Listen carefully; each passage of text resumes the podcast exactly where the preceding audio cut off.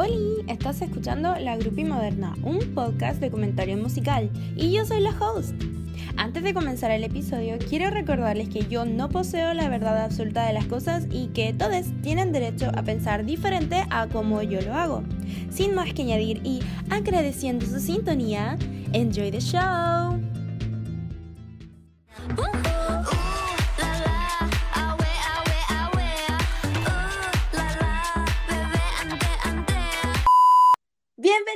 A un nuevo episodio de la Grupi Moderna. Este es el episodio número 26 y es uno de mis segmentos favoritos donde invito a gente preciosa de internet o amigas mías de cualquiera de esas personas. Estamos entonces en Bangtan Boy Tag y el día de hoy tenemos un tema súper especial porque a mí me gusta mucho los dos grupos de los que vamos a hablar porque no nos vamos a centrar solamente en BTS, sino que vamos a hablar también de un grupo de 12 niñas, 11 por ahora y aquí una está enfermita pero siguen siendo maravillosas. Vamos a hablar entonces del tema de Lunarmis, Bang Luna o Bang Dal Sol, viene con diferentes nombres.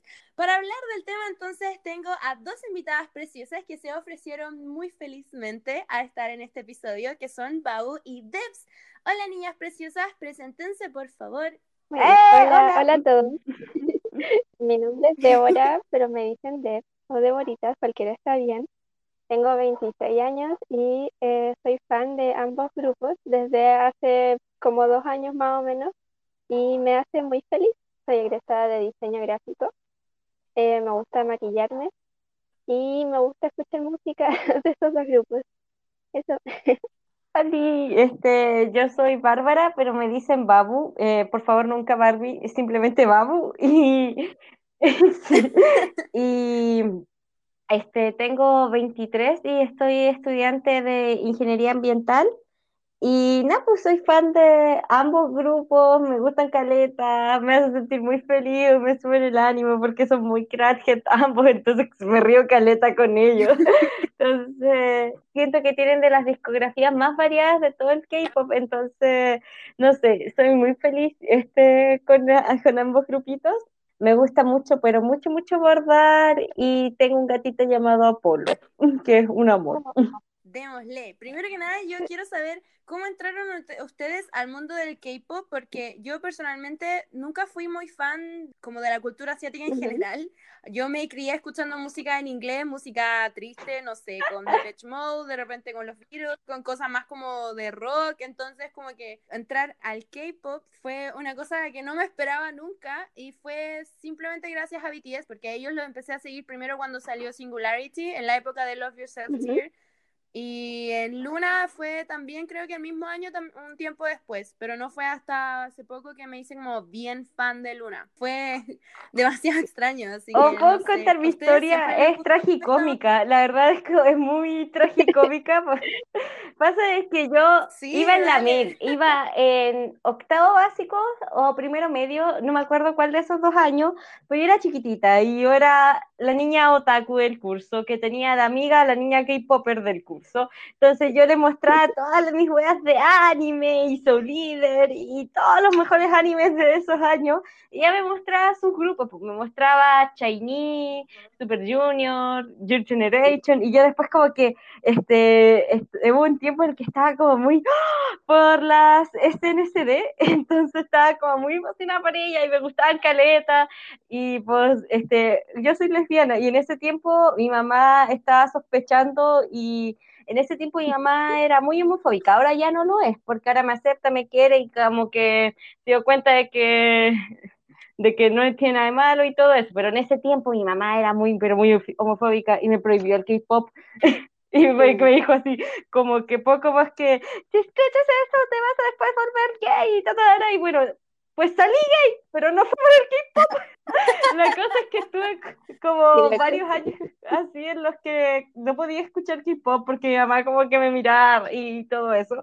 Así que pues como que ya no me interesaba porque me alejé del mundo otaku y me fui al mundo Tumblr única y única y especial y, y escuchaba música indie y todo eso. Entonces, este, llegué, después cuando estaba como en el 2017 una amiga estaba pololeando con una niña que le dedicó Serendipity y me la mostró súper emocionada. Yo la escuché y dije, oye, está buena. Y después, como que eh, mi amiga se hizo Army y después yo la, como que veía sus historias y de repente un día va y sube una historia con una canción. Y esa canción fue como que yo la escuché y dije, ¡Oh, pero qué buena canción. Y tuve que investigar más de esto. Y era nada más, ni nada menos que Daydream y entré al mundo de BTS y del K-pop gracias a Hopworld. Maravilloso, me encanta. Es muy tragicómico. Mira, para mí yo creo que mis cosas favoritas son eh, los discos que han sacado los raperos, mm. porque el rap line de BTS, yo, mire, si alguien que está escuchando ha escuchado los otros Phantom Boy Tracks, yo creo que ya lo he dicho innumerables veces, que me encanta la rap line de BTS, lo encuentro pero ¡wush! así maravillosos, una weá. Uh, la, la, es muy, es que la rapline de BTS es demasiado buena, en verdad yo, yo fue como que, como que caí así porque me puse a escuchar así como todo el Hop World, después como que me puse a escuchar más canciones y como que lo primero que me llamó la atención, así por ejemplo como I Need You, cosas así, era como, oh, tenían buenos rap, bueno, y después, bueno, puedes em, escuchar los ciphers y todo, y ahí fue como, wow.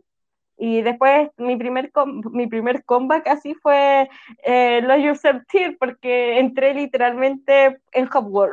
Maravilloso, está bien. Lo apruebo. Sí, se entiende, se entiende por completo. Escucho la historia de la Pau y como que sí, o sea, a mí me pasó algo, me pasó eh, algo similar, pero diferente. Bueno, ayer me estaba acordando cuando, eh, cuando nos contaste más o menos sobre, sobre esto y eh, ahí me empecé a acordar de todo el viaje que he tenido con el K-pop. En lo personal, eh, yo siempre escuché música en inglés desde que era chica. Entonces, como que mi oído musical, esto no muy melomana pasa caca, pero la cosa es que eh, mi oído musical estaba muy acostumbrado a la música en inglés. Entonces, yo desde que era chica escuchaba música en inglés.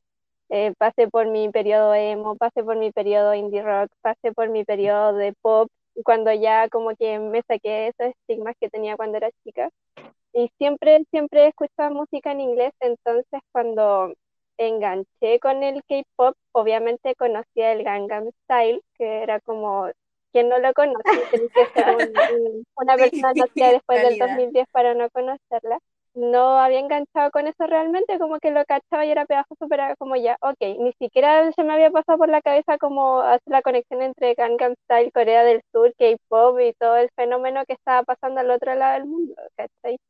Em, yo, el, el K-pop como que entró en mi órbita y, y empezó a hacer una, un a thing, como una cosa, cuando se me quedó pegado un tema de las 21 que se llama I, Am the Best, pero esto pasó recién en el 2015, ¿cierto? Se mató y se me quedó pegado y eh, lo empecé a escuchar obsesivamente, pero así obsesivamente como 20 veces al día. Y, y, como que no entendía bien por qué me gustaba, pero al mismo tiempo me incomodaba la, el, la fonética, no sé si lo estoy diciendo bien, pero la fonética del, del idioma como que me incomodaba porque siempre había escuchado música en inglés, entonces estaba como suena raro, acá. Y pues Entonces, igual lo seguí escuchando y ahí como que fue mi primer, eh, la primera vez que me adentré un poco en el K-pop, por decirlo de alguna forma de ahí igual fui indagando de a poco mientras escuchaba mayoritariamente pop en inglés, Marina and the Diamonds y todo eso ah. que era como era como mi Ama Marina. Empecé a indagar de a poco en el K-pop y ahí empecé a escuchar cada vez más, así como de a poquito, a culturizarme más, o sea, a adentrarme en la cultura coreana, a aprender harto, entonces como que cuando un tema me llama mucho la atención tengo que absorber todos los detalles tuve todas las fases de una fan que puede tener antes de conocer a BTS, con el K-pop en general, como que no me quedaba pegada en ningún grupo, escuchaba, aprendía como muy fiel a las raíces melómenas, como de aprender sobre la música y todo eso. La cosa es que yo entré a BTS definitivamente, onda, BTS como, entiéndase como mi grupo favorito de K-pop, o sea, como un lugar especial en mis emociones, como que sin haber tenido ningún grupo de K-pop favorito de antes, porque mi hermana pequeña, quien entró al K-pop gracias a mí, eh, empezó a escuchar BTS y yo, yo cachaba BTS, pero para mí los boy groups no eran como una cosa importante, donde habían temas que me gustaban, había algunos que me gustaban, pero yo era como, las girl groups son mi señor y salvador, no existe nada más, la, mujer, la supremacía de la mujer, ¿cachai? Entonces, como que yo pensaba que, que, existía BTS, que eran, eh, eh, eran eh, muy, muy exitosos y todo eso, pero como que igual molestaba a mi hermana y le decía, eres ARMY, te gusta BTS, y pero no lo hacía así como pasándome a caca, sino que por molestarla nomás. Entonces ya no me pescaba. Y, y yo entré finalmente a BTS, me empecé como a... Se convirtieron en una cosa en mi órbita, como me pasó con el K-pop, cuando eh, fue la era de Idol. Sí, sí, es que estaba pensando en el. Ah, Idol. sí, es que estaba pensando, no sé por qué, en el. You can stop me loving myself. Y hace tanto tiempo que no escucho esa canción que estaba como, oh, ya, bueno, eso. La cosa es que entré a BTS, mi grupo favorito, de quien no me acordaba el nombre de la canción recién, la era de Idol. Y eh, como que se me quedó pegada esa canción, pero entré definitivamente, y aquí es donde muchas fans como que caen definitivamente viendo los videos y las compilaciones chistosas. Entonces, en ese tiempo igual yo estaba como más o menos eh, deprimida, estaba como en uno de mis bajones emocionales y eso como que me dio serotonina, como a muchas fans que han, contado la misma historia. Coto, Coto, quiero contar una cosita acá, contar algo de que el 2018 todos estábamos muy sad, entonces yo creo que todos los que entramos al fandom el 2018 realmente nos tuvimos como serotonina de verdad, porque me pasó exactamente lo mismo cuando también entré, porque este, después entré Home y Love You Fear, yo estaba igual como, ah, estaba triste por la U, y vi todo, aparte me habían asaltado, y vi todo como después las recopilaciones de momentos chistosos, y, y es como que hay uno cuando más cae en el fandom. ¿Sabéis que yo no? A mí me pasó, a mí me gusta la música triste en general, no sé qué dirá eso de mí, pero a mí siempre me ha gustado la música triste. Y cuando escuché Singularity, yo dije, esto es como, esto es esto, listo, esto, punto, como rodeado de estrellitas. Esto es, es todo, es la única wea que necesito como para poder seguir con mi vida, no sé. ¿Cómo empiezo a describir Singularity? Onda, fue para mí un cultural reset en mi vida, de verdad. La letra que escribió Namjoon para esa, para esa canción fue pero fantástica. La forma en la que Tae puede como entregar el mensaje de la canción, el hecho de que el ritmo sea mucho más lento que yo siempre pensé que BTS solamente hacía canciones como para festivales y felices y alegres, porque esa era como mi, mi visión del K-pop en general fue como súper diferente y yo entré por eso, porque justo el Love Yourself Tear es como el disco triste más encima. Y yo me volví loca porque dije, no puedo creer que haya gente que hace K-pop y hace música triste igual. por eso como que lo encontré fantástico. Maravilloso, maravilloso. Increíble, nunca hecho. Ay, el meme de Gaga. Yo quiero, yo quiero terminar mi punto porque lo que pasa es que... Perdón por interrumpirte, sí, como que me hizo acordar mucho. Está bien, BTS produce respuestas apasionadas en todas las personas. Indiferente no queda. La cosa es que a mí me pasó que empecé a enganchar con BTS cuando eh, escuché, o sea, cuando vi las compilaciones de humor en, en YouTube, y ahí los pude empezar a conocer como, o sea, a a crear como una imagen más personal de ellos, a crear una imagen más cercana. Entonces, si bien entraron por la ah, oreja eh, musicalmente con Idol, la canción llamada Idol, que nunca se me olvidó, como que igual eh, yo empecé como a, entró como de golpe BTS en, en mi órbita, de golpe, anda. Esto, esto que le estoy contando pasó en el espacio de tres días, no estoy exagerando. Wow. En tres días se me quedó pegada la canción empecé a, ver compilaciones en YouTube, empecé a cachar como globalmente más o menos la discografía, así como generalmente a cachar, a empezar a distinguir las caras. Ahí saqué mi bias y ese bias no se me no, ha cambiado desde ese momento. Entonces, como que pasó y no paró desde ese momento, onda, igual le pasa como distintas fases como de amor en cuanto a BTS, onda, está como el primer amor, ¿cachai? El, estoy muy apasionada, ¿cachai? Está como un amor más calmado ahora, eh, como que igual ya, ya pasé como un periodo de donde aprendí toda la cultura sobre ser fan y muy fan de algo, cuando yo tenía 14 me gustaba Crepúsculo, entonces ahora siendo como ya más vieja, puedo eh, tomar este sentimiento apasionado y puedo ver toda esta cultura sobre ser un, un fan o un muy fan de algo más tranquilamente, ¿cachai? Verlo más con pinza, verlo con perspectiva, entonces igual eso es bueno porque puedo pararme a mí misma cuando como invirtiendo mi tiempo en, en momentos como tóxicos solamente porque eh, incluyen a BTS y incluyen a personas que son tóxicas y cosas así, y parar eso y, separar las cosas y decir, yo estoy en eso porque me gusta su música, porque me gusta cómo son, y ahí es cuando me alejo de redes sociales un tiempo y vuelvo a lo original. ¿Qué era lo original? esos tres días que fueron bacanes cuando me empezó a gustar BTS. Está perfecto eso, sí.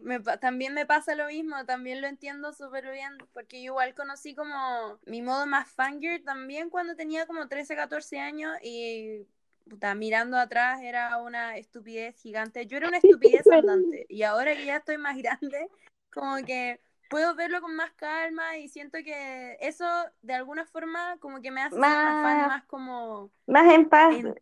Yo estuve en eso, esa como ese fan loco, lo estuve con Vocaloid. no sé si ¿En Era fan de Miku Hatsune en octavo básico y estaba como muy ahí estuve como mi máximo de cringe en cuanto a cómo era yo en un fandom, pero también por lo mismo, no juzgo a la gente que es cringe dentro de un fandom, porque yo siento que todos hemos pasado por esos momentos y si bien ahora uno le da vergüenza, es ah, como... Mi idea jamás como avergonzar a la gente o burlarme de la gente que es como así todavía o que siempre lo ha sido y le gusta ser así. Obviamente yo no tengo ningún problema. Si Por ejemplo, cuando veo que hay gente porque se burla de las niñas, creo que se juntaron en Argentina, fuera del obelisco, y gritaban el La Shimom Lala. La cuestión es que yo lo encontraba como...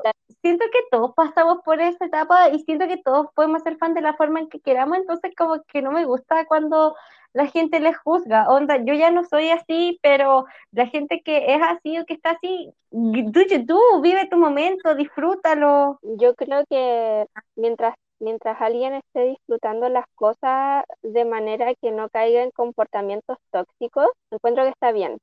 He visto mucho, me pasa ahora último que eh, sigo temas en Twitter, entonces ahí me entero como al tiro de de cosas importantes del fandom sin tener que seguir a gente del fandom, a tanta gente del fandom.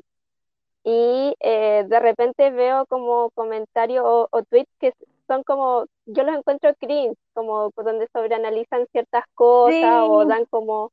Ay, creo que voy a adelantar un poco, pero a mí me pasa lo mismo, no me gusta cuando es como que uh, sobreanalizan a los chiquillos porque es como, a mí al menos no, no me agrada, como que siempre digo, ay, si yo fuera famosa y me analizaran por todo, como que eso no me gusta, pero hay gente que lo hace como, no de manera tóxica, sino que como de manera así como, oh, están tratando de hacer este mensaje, que esto, esto, otro, y como de una forma que inclusive están diciendo como algo bonito, pero que se, igual sigue siendo un sobreanálisis, pero no es tóxico, ahí es como que digo, ya, sigan con ellos, pero eh, no es lo que hago yo, pero filo, que todos hacen cosas distintas. Pero igual cuando hay gente que lo hace como de forma tóxica y es como, hey, hey, hey, stop it ahí. Lo encuentro súper exagerado. De nuevo, yo insisto en que cada uno puede ser fan de la forma que quiere, pero yo prefiero no meterme en esas cosas Porque, porque no.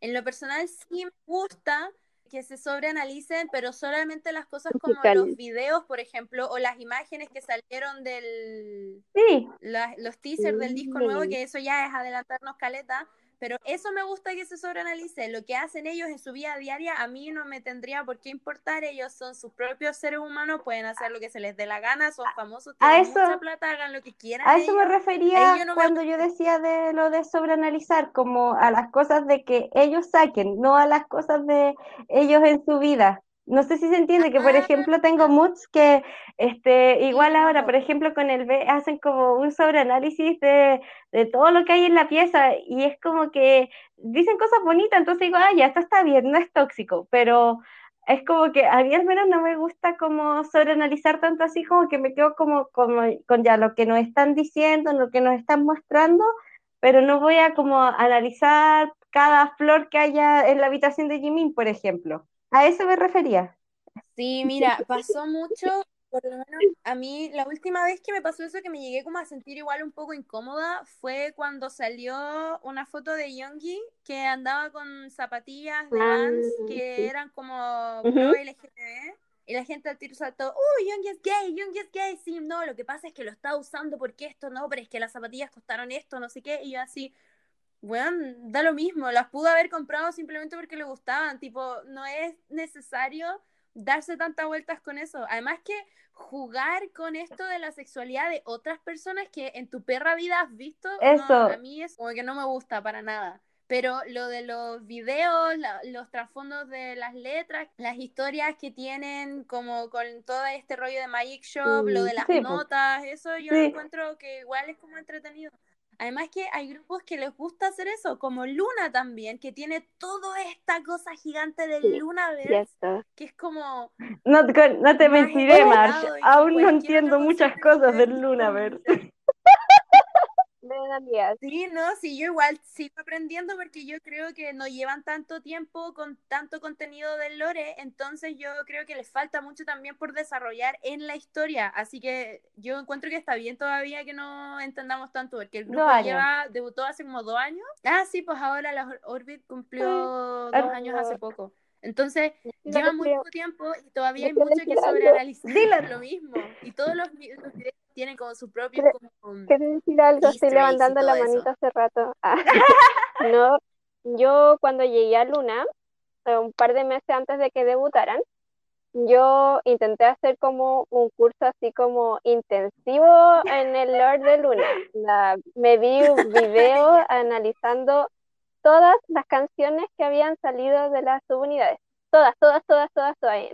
Onda, los B-sides, los style tracks, todo, todo, todo y terminé con una jaqueca horrible. Entonces como que dije, ya, ok, voy a ir absorbiendo las cosas de a poco y me pasó recién este último comeback que empecé a escuchar el, el disco que había salido, el álbum, el mini álbum, y ahí recién como que me di cuenta, wow, puedo distinguir las voces, sé quién es quién más o menos, y dije más o menos, ¿cachai?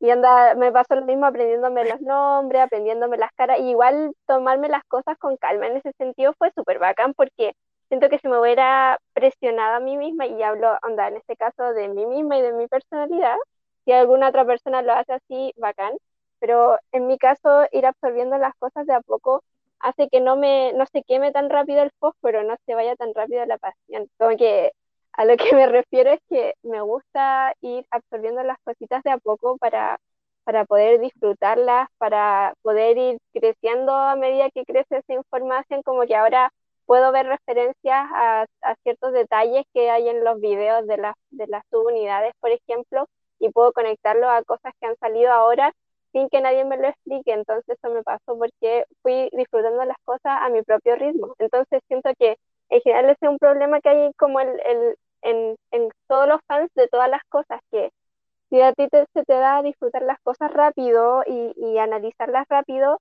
lo disfrutáis así, está bien, pero como que presionarse a estar a la par con toda la información que va saliendo y ya estamos como, vivimos en una sociedad donde... We live in a society.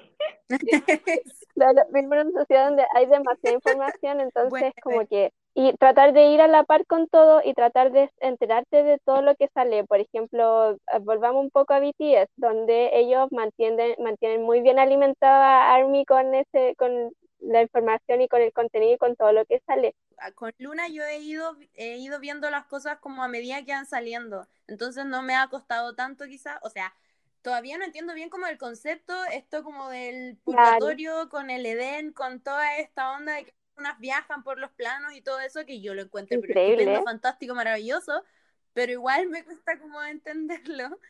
En cambio, con BTS tienen tanto contenido de, de mucho antes de que yo me hiciera fan que yo como que prefiero ir ah. muy de a poco con eso. Yo creo que por eso también me siento como más, eh, ¿cómo decirlo? Quizás como conectada más con Luna porque he ido como creciendo con ellas porque igual no llevan tanto tiempo debutaron hace poquito, no sé qué, y por eso también entiendo a la gente que lleva con BTS tanto tiempo que sea como tan como apegada. Hay gente que lleva como mucho tiempo con BTS tiene como un orgullo al respecto, como que eh, se sienten bien de haberlo apoyado desde el principio, lo que es válido también, porque imagínate, es, lindo ir creciendo con algo que te gusta. entonces pasa lo mismo con Luna y, como, como nuestra amiga lo dice acá, que ella, ella ha ido creciendo con Luna, no lo entiende todo por completo todavía, pero es bacán ir absorbiendo las cosas a tu propio ritmo, que de eso se trata al final, como que la experiencia de fan se trata del fan, onda, ellas hacen el contenido para nosotros, entonces como que eh, no, está mal recordar eso. Es que a mí me pasa que cuando entré al Fandom Army en el 2018, como que quería verlo todo y como que después de repente cuando me sentía como fuera de lugar, cuando todo Twitter estaba hablando de algo y yo aún no lo había visto y después me esforzaba por verlo y cosas así, pero ya después como que con un tiempo fue como, nah, ya, ya después era como que cuando salía algo y tenía el tiempo para verlo, ahí lo veía, pero si no, como que decía, ya igual pues me voy a enterar con Twitter todo lo que pasó y después si quiero verlo, lo veo. Y si no, este, no, porque no, es necesario, al menos para mí, el verme todo, todo el contenido. Como que ahora como al menos yo, o sea, hay fans que si quieren verlo todo, véanlo todo, pero a mí al menos ya es como que me siento como más casual al respecto y como que me veo algunas cosas, otras no. Con Luna me pasa de que entré, después de Hi Hi creo, entre Hi Hi y Butterfly como que la empecé como a pescar más así, porque como yo, según yo, yo entré al fandom post Butterfly, pero es como entre Hi Hi y Butterfly que como que empecé como a escuchar las canciones y cosas así. Y un día yo estaba muy volada y me salió el video de este Love, for, eh, de Love Forever y yo quedé como, ¿qué? Pero la dejaron sola, no. Y, y ahí me puse a ver los videos para atrás estaba muy buena. y, ahí, me puse a ver los videos para atrás y de repente vi Head Attack y después New y quedé como, ¡Oh, la manzana ahora tiene sentido. Y, me sentía como ese meme donde está el tipo con toda la pizarra atrás y está gritando y está como ahí ya las empecé como a escuchar, después me empecé a identificar como la voz de cada una y después me empecé a ver los Luna TV y cosas así. Y con Luna me pasa que es claro, me es más fácil estar como al día de los contenidos porque no es tanto y los Luna TV este, igual son cortos, pero son cortísimos.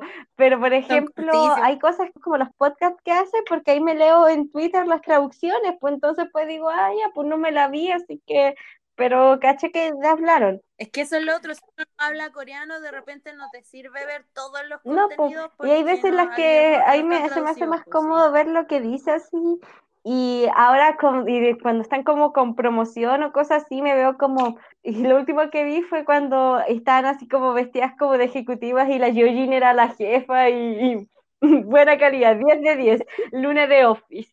Luna de Office, y estaba la intro de The Office, pero en versión Luna. Luna de Office. La voy a cortar, pero sí. Bangtan y Luna igual, como que los dos han sacado harto contenido, tienen un lore que igual es como entretenido de ver, encuentro yo, por lo menos, no sé, tienen una especie como de similitudes también, como que las dos salieron de empresas chicas, o sea, Bangtan ya tiene miles de años en como topeando los charts y todo eso, así que su Hit ahora es como una de las tres grandes según yo, pero cuando debutó BTS era la más chica, pero ahora es la más grande. No sabía que ella había como sobrepasado al, al Big Three gente que esté escuchando que quizás no sepa tanto de, K-pop, las Big Three es una, son tres compañías que sacan grupos de K-pop como si fueran pan caliente, básicamente. De ahí salieron, eh, salió el grupo de G-Dragon, salió Super Junior, salieron como todos esos grupos que eran como más antiguos de primera generación. Son como los que la llevan en todo lo que son como medios en Corea, en Asia en general, no sé. Y por eso Big Hit, que era una empresa súper chica, de donde salió Bangtan, como que los pasó ahora Han pasado siete años igual. Genial. Em, lo otro es que respecto a Luna, y obviamente todo esto lo digo con información que he ido leyendo con el paso de los años, así que no me cancelen, por favor. Ya, estoy tranquila. ya. Em, eh, el Luna eh, debutó gracias a, a, BlackBerry, ¿cierto? Sí. Y BlackBerry estaba financiada por otra empresa que era como una multinacional en Corea, sí, pero una empresa gigante, y eh, a esa empresa le dieron muchos, muchos fondos para hacer este proyecto que era súper, hiper, recontra ambicioso, ¿cierto? Por eso había, eh, había dinero para hacer... Los viajes internacionales, los videos en otros países. Claro, todo eso. Eh, para los productores, para todo eso, entonces hubo una inversión gigante ahí. Eh, ¿Qué pasó? Que han habido problemas legales y enredos y todas esas cosas, entonces la BlackBerry ya no tiene la misma cantidad de, de, de ah, y BlackBerry después dejó de ser parte de esa como empresa grande, grande, y después terminó siendo una parte chiquitita de otra empresa. Sí, quebraron y todo. Porque quebraron. La verdad incluso hubo una demanda de por medio, entonces como que han pasado muchas cosas que han afectado que Luna haya seguido como con el plan inicial está, eso por un lado, está el, eh, el que no debe ser nombrado en el fandom, que era la persona que ideó gran parte del lore de Luna, el universo de Luna y todo eso, que se fue. Entonces hay varias cosas entre medio que han entorpecido el viaje de las niñas, entonces claro, empezaron como con una empresa que estaba nueva, pero que tenía como mucho dinero, a estar ahora en una empresa que es efectivamente nueva y pequeña. Algo también que quiero acotar acá es que eh, cuando con todos los problemas que han habido de la empresa y todo, la otra vez vi un video que duraba como media hora, se llamaba este Luna, la luna intermitente, o bueno, en inglés nada más bacán, pero la cosa es que explicaba cómo Orbit literalmente salvó a las lunitas y encuentro que es muy hermosa la relación que hay entre el fandom y Luna en sí. Es como que inclusive cuando era meme el Stan Luna, eso salvó a Luna y es como muy sorprendente y encuentro muy bonita la relación que hay entre Orbit y Luna porque realmente hemos estado eh, uno, yo para yo pa ti, tú para mí, we are bros, bro, bro, bro, bro. Eso también es algo que me gusta de los dos grupos en realidad, porque Bangtan también son súper cercanos a sus fans, encuentro yo. Encuentro que los dos grupos están súper balanceados en la relación que tienen con sus fans, porque Bangtan, por ejemplo, ha hecho cosas súper lindas por no, como el video de We Are Bulletproof The Eternal. Yo. Sí, exactamente, esa fue mi misma reacción la primera vez que lo vi llorando todo el rato. Sí, y por otro lado está Luna que nos regalan estrellas, que eso lo encuentro pero una cosa maravillosa. Eh, nos eh, pidieron que dijéramos lo del nombre del, ¿cómo se llama? Mm. Del lightstick también, que, es precioso ese lightstick, es el lightstick más lindo que he visto. Sí, yo le sigo diciendo Luna Crown, yo siempre pensé que se llamaba No, pues que había gente que decía Luna Bomb.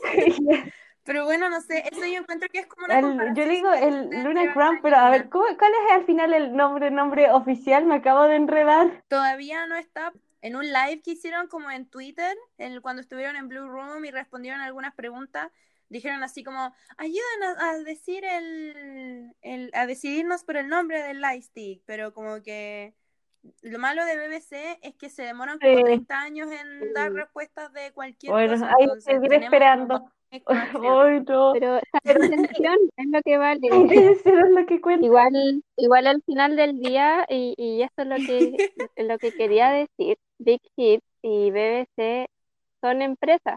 Entonces lo que van a querer hacer las empresas es, eh, primero que nada, el, fin mayor de la empresa es generar dinero. Entonces, claro, pueden haber empresas que tengan como eh, eh, la parte de recursos humanos más desarrollada, tengan como, eh, pongan de prioridad como otras cosas de repente, ¿cierto? Eh, pero igual al final del día todo va a ir en función del dinero, entonces, claro, uno tampoco va a conocer personalmente a los artistas y vaya a saber así como realmente lo que piensan ni lo que sienten, pero al final del día uno se siente bien eh, con, como con el contenido que te dan y con la consideración que te dan y cómo se refieren a, ti como fan. Entonces encuentro que eh, teniendo como todos los detalles eh, eh, como pendientes y como en tu cabeza, al mismo tiempo es bueno igual porque te mantiene con check, ¿cachai? Donde te mantiene como con los pies en la tierra.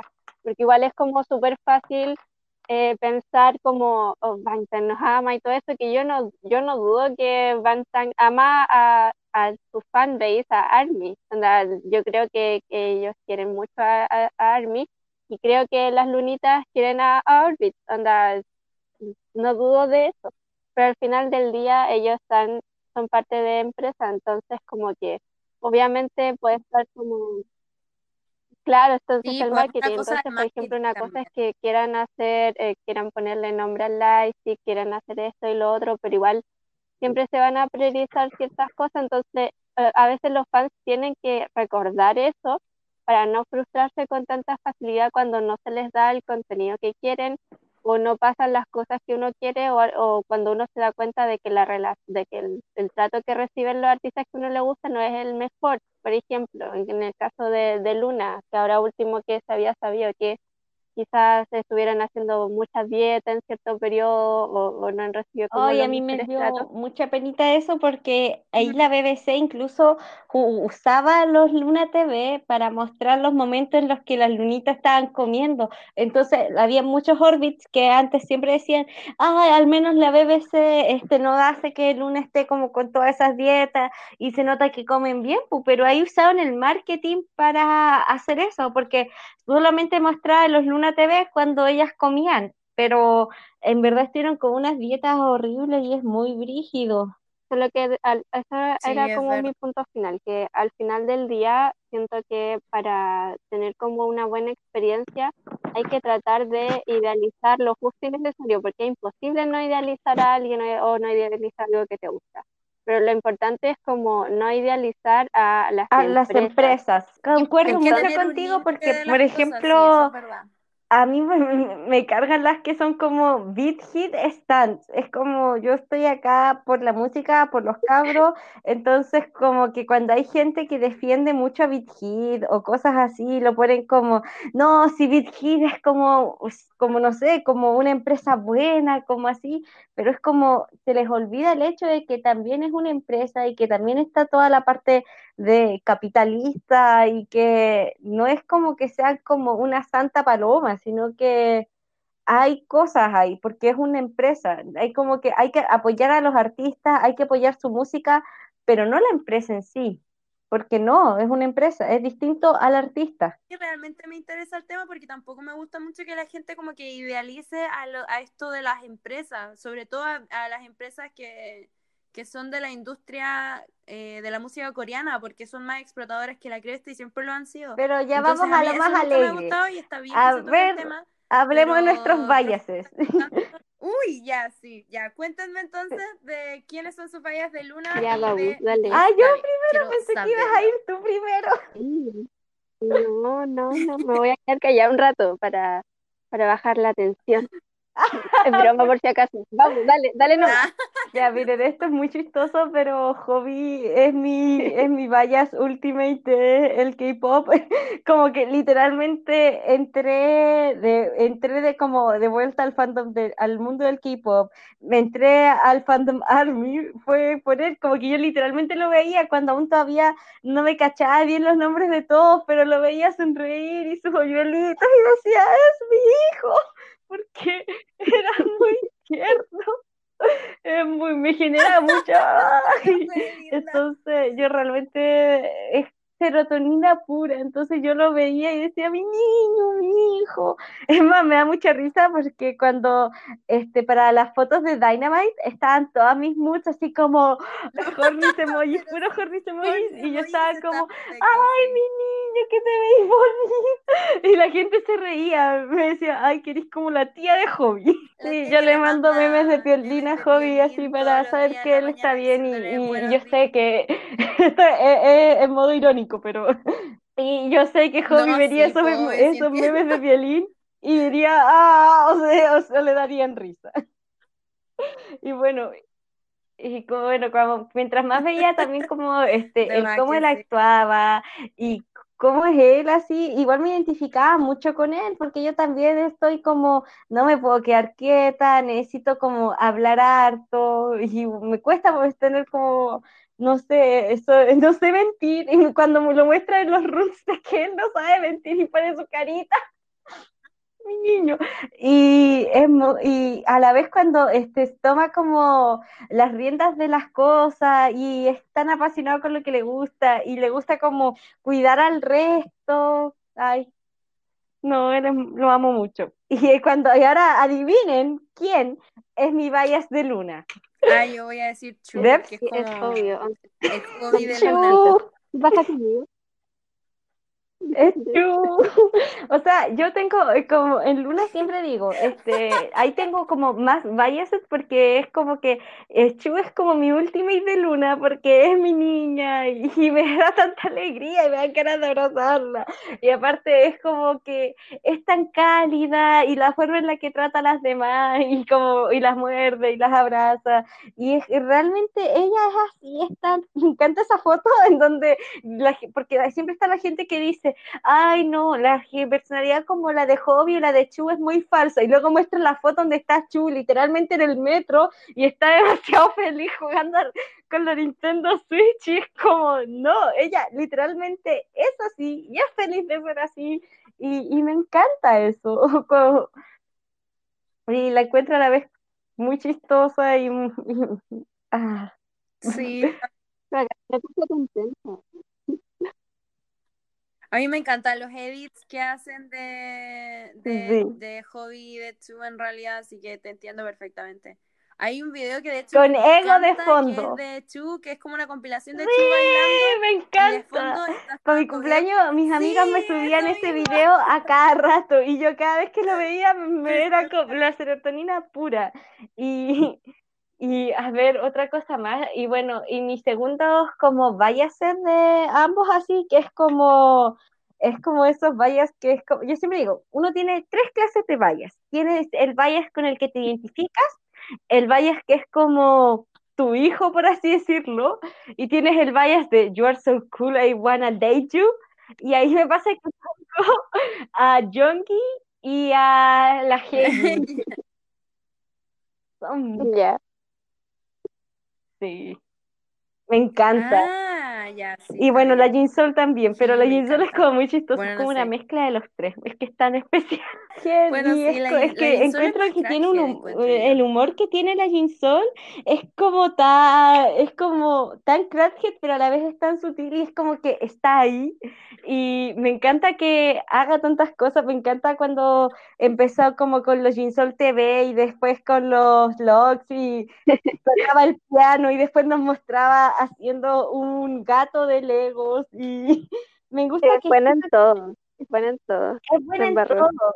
Y me gusta que igual siempre como que, pese a que es como introvertida o como más tímida, igual siempre nos está como mostrando cositas que les gusta y a la vez me encanta su, el como es y su sentido del humor y, y aparte es tan bella, yo la amo, I wanna date her, Sol, I love you. Entendible. Lo entiendo, lo entiendo perfectamente. Debo decir que quedé muy contenta escuchando a la Bau, como que pude sentir por qué le gustaba tanto el, el, y como que quedé contenta, me, me, puse contenta, así que gracias por compartir eso con el mundo. ya, primero me llamó la, la atención eh, Hobby porque le dije a, a, mi hermana chica, a la Tavi, wow, ¿cómo se llama ese que tiene cara de señora? Y le dije eso porque estaba como con la ropa de, de Blood, Sweat and Tears, fue como la, primero se me quedó pegada a Idol, pero después yo entré como a escuchar Blood, Sweat and Tears, pero así, onda, 20 veces al día, ¿cachai? Entonces eh, yo estaba viendo como una compilación y justo salía Hobby, salía como con un pañuelo en el cuello y yo le dije a la Tavi, wow, tiene cara de señora, ¿cómo se llama?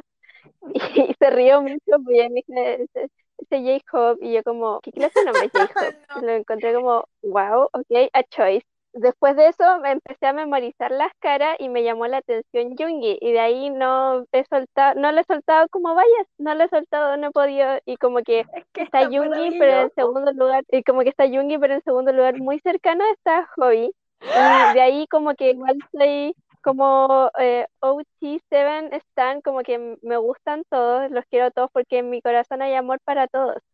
Pero como que Jungi obviamente tiene un lugar especial en mi corazón y lo encuentro como como un pancito integral, como que eh, consumía esa comida y como que te alimenta desde adentro, ¿cachai? Es bueno en todo sentido, ¿cachai?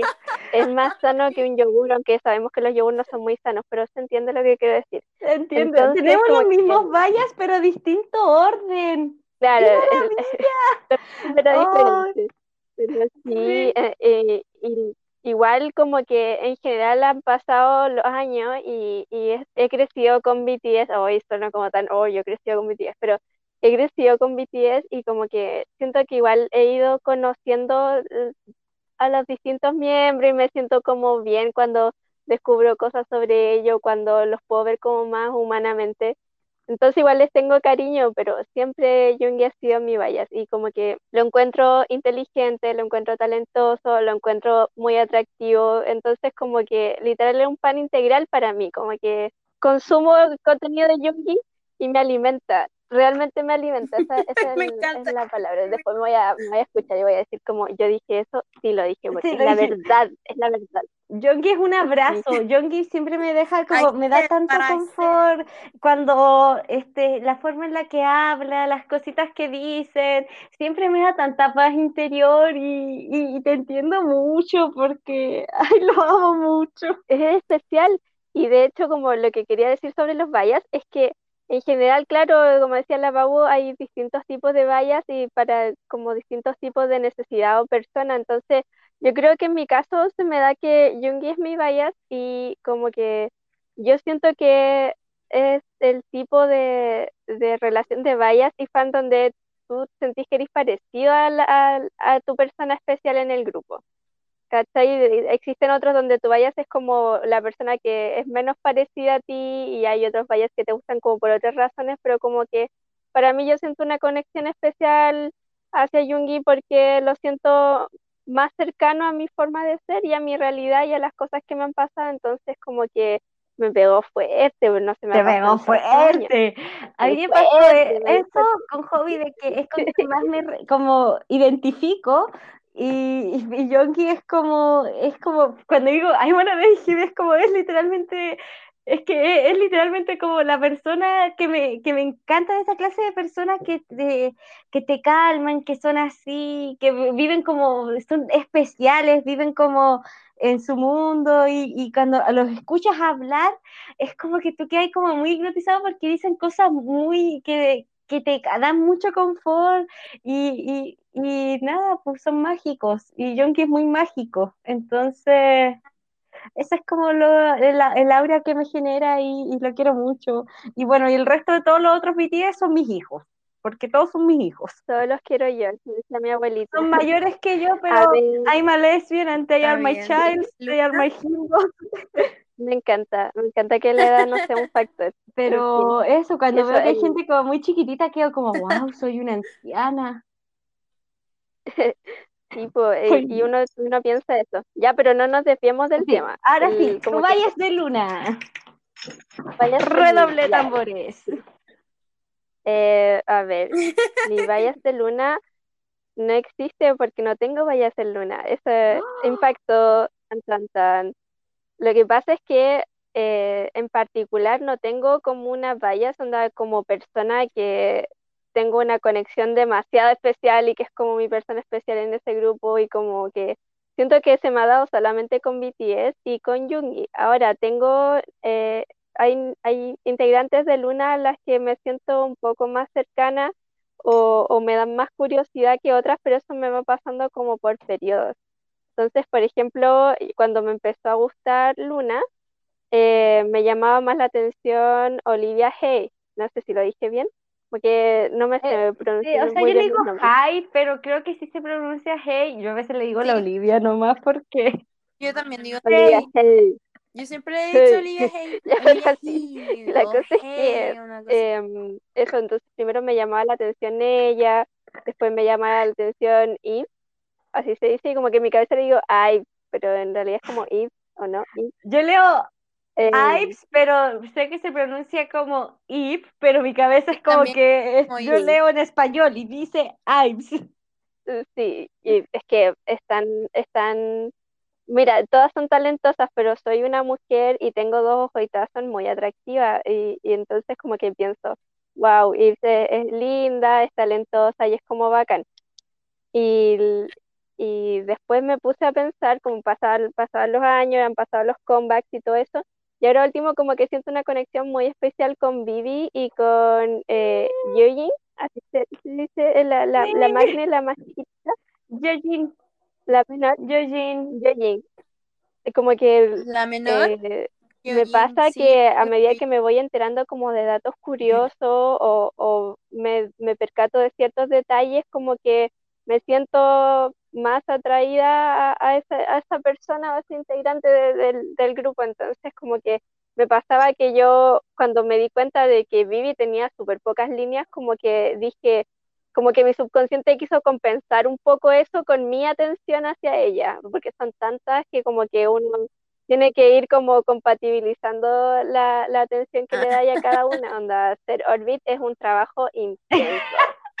es un brígido. Exige harto mentalmente, espiritualmente, intelectualmente, sobre todo porque Orbit es muy triste porque todos compartimos la misma neurona, entonces, claro, muy eh, Me encanta, Orbit es muy sí, entonces todos comparten la misma neurona, entonces, claro, es difícil ser Orbit. Entonces, como que en mi caso, últimamente me gusta harto fijarme en, las fancams de, de Vivi y de, y de Yojin. Em, hoy no sé si lo estoy pronunciando bien ya, pero... No sé, más bien, más bien. ¿Sí? Sí. Gracias. Ya, pero eso, entonces como que me gusta harto ver sus su fancams y como que me recuerdo a mí misma cada comeback como no es mi trabajo saber todos los detalles, no es mi trabajo ver todos los videos, no es mi trabajo estar votando a cada rato, pero si lo hago es bacán. Entonces, eso es bueno igual porque la paso bien en los últimos comebacks, incluso en los comebacks de BTS donde nunca falta la polémica así gigante, como que incluso ahí lo paso bien. Onda, me pasó hace poco y esto es como lo último que quería decir respecto a los vallas para el mixtape de Yoongi el D, 2 el, el D2. El D2. Eh, yo estaba, y como, como he dicho a lo largo del, del podcast, que como que a mí me gusta absorber las cosas de a poquito, entonces yo estaba como aclimatándome a las canciones, aprendiendo datos curiosos de a poco, entonces yo no leí todas las traducciones al tiro y yo no sabía todos los datos curiosos al tiro, entonces yo no sabía de dónde salía la persona que hablaba al principio de What Do You Think, entonces, como que cuando salió la polémica, y yo quedé como, wow, y como que me costó formar una opinión porque yo quería informarme bien para opinar bien. Entonces, igual fue la primera vez que vi como una polémica grande de BTS poniéndole toda la atención del mundo, porque antes de eso yo había sido ARMY desde el 2018, pero no seguía gente ARMY en Twitter, no me informaba mucho, como que solamente vacilaba mi bola como por mi cuenta. Entonces eso igual fue brígido porque ver comentarios hacia su persona o ver cosas que no eran como muy gratas de leer, igual me afectó y era porque era mi integrante de BTS favorito. a pesar de ser como un, un stand de los siete, como que fue brígido ver eso, entonces igual pasa cuando tú generas esa conexión con alguien y ya tú vayas, como que te afecta igual las cosas que, o, las cosas que se digan sobre esa persona, o las cosas que hagan, si por ejemplo un día una Nayungi con, con razón y hizo como algo malo, como que yo obviamente le daría la espalda si es que hizo algo así como moralmente malo, pero al mismo tiempo igual me daría pena porque le tengo cariño. Y eso pasa cuando uno tiene un bias. El drama, todo eso con lo de Jonestown, de, en el intro de What You Think, yo siento que no puedo hablar mucho al respecto porque soy una mujer latina blanca, así que no es mi lucha y no puedo meterme en eso, pero sí encontré que hay gente que exageró demasiado. Una última cosita sobre mi em, vallas de luna, de que dije que no tengo vallas, pero tengo como favoritas de tiempo en tiempo. Y como que cuando me fui enterando de detalles de la vida de Vivi, lo encontraba tan admirable que haya viajado desde China, que haya aprendido el, el, idioma, se nota que tiene una conexión especial con las niñas de Luna, porque imagínate que ella está viviendo en Corea, no tiene a sus familiares, entonces como que obviamente tus, tus compañeros de trabajo, que son lo que son al final del día, se van convirtiendo en tus amigas cercanas y en una relación parecida a una familia. Entonces encuentro que eso es súper bonito y yo como encuentro, que es una de las que me, me, muy bonitas las relaciones que tiene eh, Vivi con el resto de un tercio o sea, bueno, con todo Luna, pero con un tercio me quiero enfocar porque me acuerdo de cuando vi los Lunas de TV, de cuando hicieron, de cuando salió la subunidad y llegó Vivi y le ayudaban también como a aprenderse las canciones y a, pronunciar y estaban como muy pendientes y Jasol estaba siempre con ella y, y ay, y nada, me, el mood. Eh, es como que encuentro muy, encuentro muy bonito este la relación con ella, aparte que Vivi por sí es como, yo, según yo, Vivi es como la más, más tímida de todo Luna. Entonces, la forma en la que este, la trataron y como tú dices, pues después se convierten en sus amigas y en su mayor cercanía y todo, encuentro que es una relación igual muy bonita y eso con una amistad muy bonita que tiene ahí con, ese, con los chiquillos. Y por eso es que Vivi debería ser la base de todo el mundo, de todos los boliches. Bueno, quiero acotar de que mi solo favorito es el solo de Vivi. Y lo digo en serio. Es tan hermoso, la estética retro, el video, me encima, este, cuando aparecen después el resto de las chiquillas de un tercio en el video con e, este patinando con ella para el rap de, de y Vivi tan linda y con la y con la mochilita rosada y patinando con no, me encanta, toda la estética, todo, todo el mejor. Hey, ¿te quedaste con las ganas de seguir escuchando? Porque yo sí. Acompáñanos la próxima semana en la segunda parte de Bangtan Boychak Lunar Me y aprovecha también de darle una chance a ambos grupos. Seguramente vas a encontrar algo que te guste. No olvides también suscribirte al podcast en Spotify para ser de las primerísimas en escuchar los nuevos episodios. También podemos conversar en Instagram y puedes ir a leer todos mis ranteos y mis lloriqueos infinitos y mis fotos antiguas de conciertos y todas esas cosas en el blog de grupimoderna.com. Así que nos vemos pronto y estamos hablando. Besitos. La Grupi Moderna es grabado, editado y producido por mí. La música es creación de Javier Pellet y el logo es creación de Crudo59. Pueden encontrar más del trabajo de ambos en Instagram. Gracias.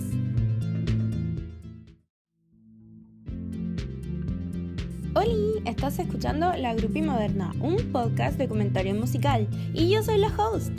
Antes de comenzar el episodio, quiero recordarles que yo no poseo la verdad absoluta de las cosas y que todos tienen derecho a pensar diferente a como yo lo hago.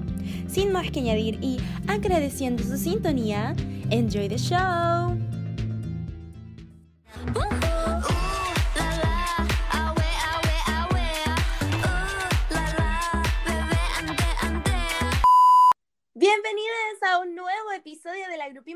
Este es el episodio número 26 y es uno de mis segmentos favoritos donde invito a gente preciosa de internet o amigas mías de cualquiera de esas personas. Estamos entonces en Bangtan Boy Talk y el día de hoy tenemos un tema súper especial porque a mí me gusta mucho los dos grupos de los que vamos a hablar porque no nos vamos a centrar solamente en BTS, sino que vamos a hablar también de un grupo de 12 niñas, 11 por ahora y aquí una está enfermita pero siguen siendo maravillosas. Vamos a hablar entonces del tema de Lunarmis, Bang Luna o Bang Dal viene con diferentes nombres.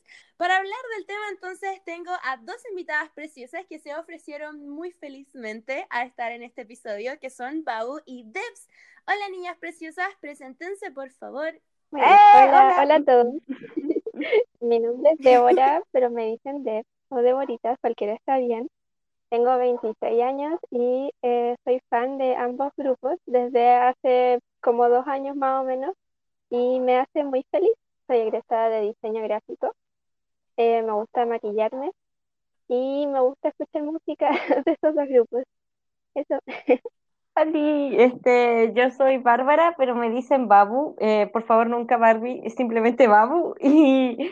Y, y este, tengo 23 y estoy estudiante de ingeniería ambiental Y nada, pues soy fan de ambos grupos, me gustan caleta, me hace sentir muy feliz, me suben el ánimo porque son muy crackhead ambos, entonces me río caleta con ellos. Entonces, siento que tienen de las discografías más variadas de todo el K-pop, entonces, no sé, soy muy feliz este, con, con ambos grupitos. Me gusta mucho, pero mucho, mucho bordar y tengo un gatito llamado Apolo, que es un amor.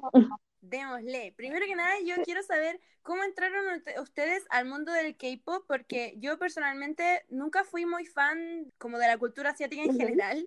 Yo me crié escuchando música en inglés, música triste, no sé, con Depeche Mode, de repente con los virus, con cosas más como de rock. Entonces, como que entrar al K-pop fue una cosa que no me esperaba nunca y fue simplemente gracias a BTS, porque ellos los empecé a seguir primero cuando salió Singularity, en la época de Love Yourself Here y en Luna fue también, creo que el mismo año, un tiempo después, pero no fue hasta hace poco que me hice como bien fan de Luna. Fue demasiado extraño. Así o puedo contar mi historia, es tragicómica, la verdad es que es muy tragicómica. Pues.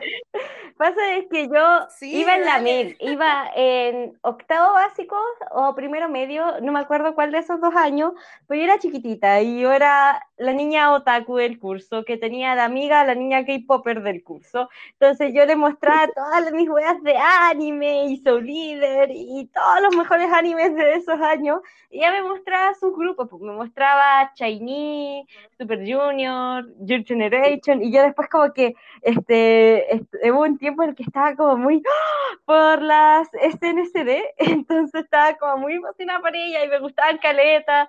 Y pues este, yo soy lesbiana y en ese tiempo mi mamá estaba sospechando y en ese tiempo mi mamá era muy homofóbica, ahora ya no lo es, porque ahora me acepta, me quiere y como que se dio cuenta de que de que no tiene nada de malo y todo eso, pero en ese tiempo mi mamá era muy, pero muy homofóbica y me prohibió el K-pop.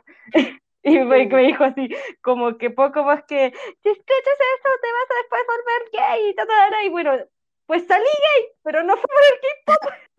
La cosa es que estuve como varios años así en los que no podía escuchar K-pop porque mi mamá como que me miraba y todo eso.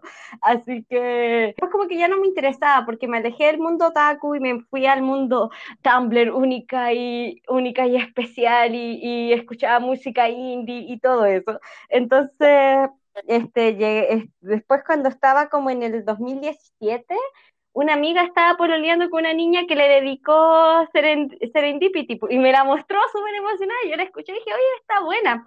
Y después como que eh, mi amiga se hizo Army y después yo la como que veía sus historias y de repente un día va y sube una historia con una canción. Y esa canción fue como que yo la escuché y dije, ¡Oh, pero qué buena canción. Y tuve que investigar más de esto. Y era nada más, ni nada menos que Daydream y entré al mundo de BTS y del K-pop gracias a Hopworld.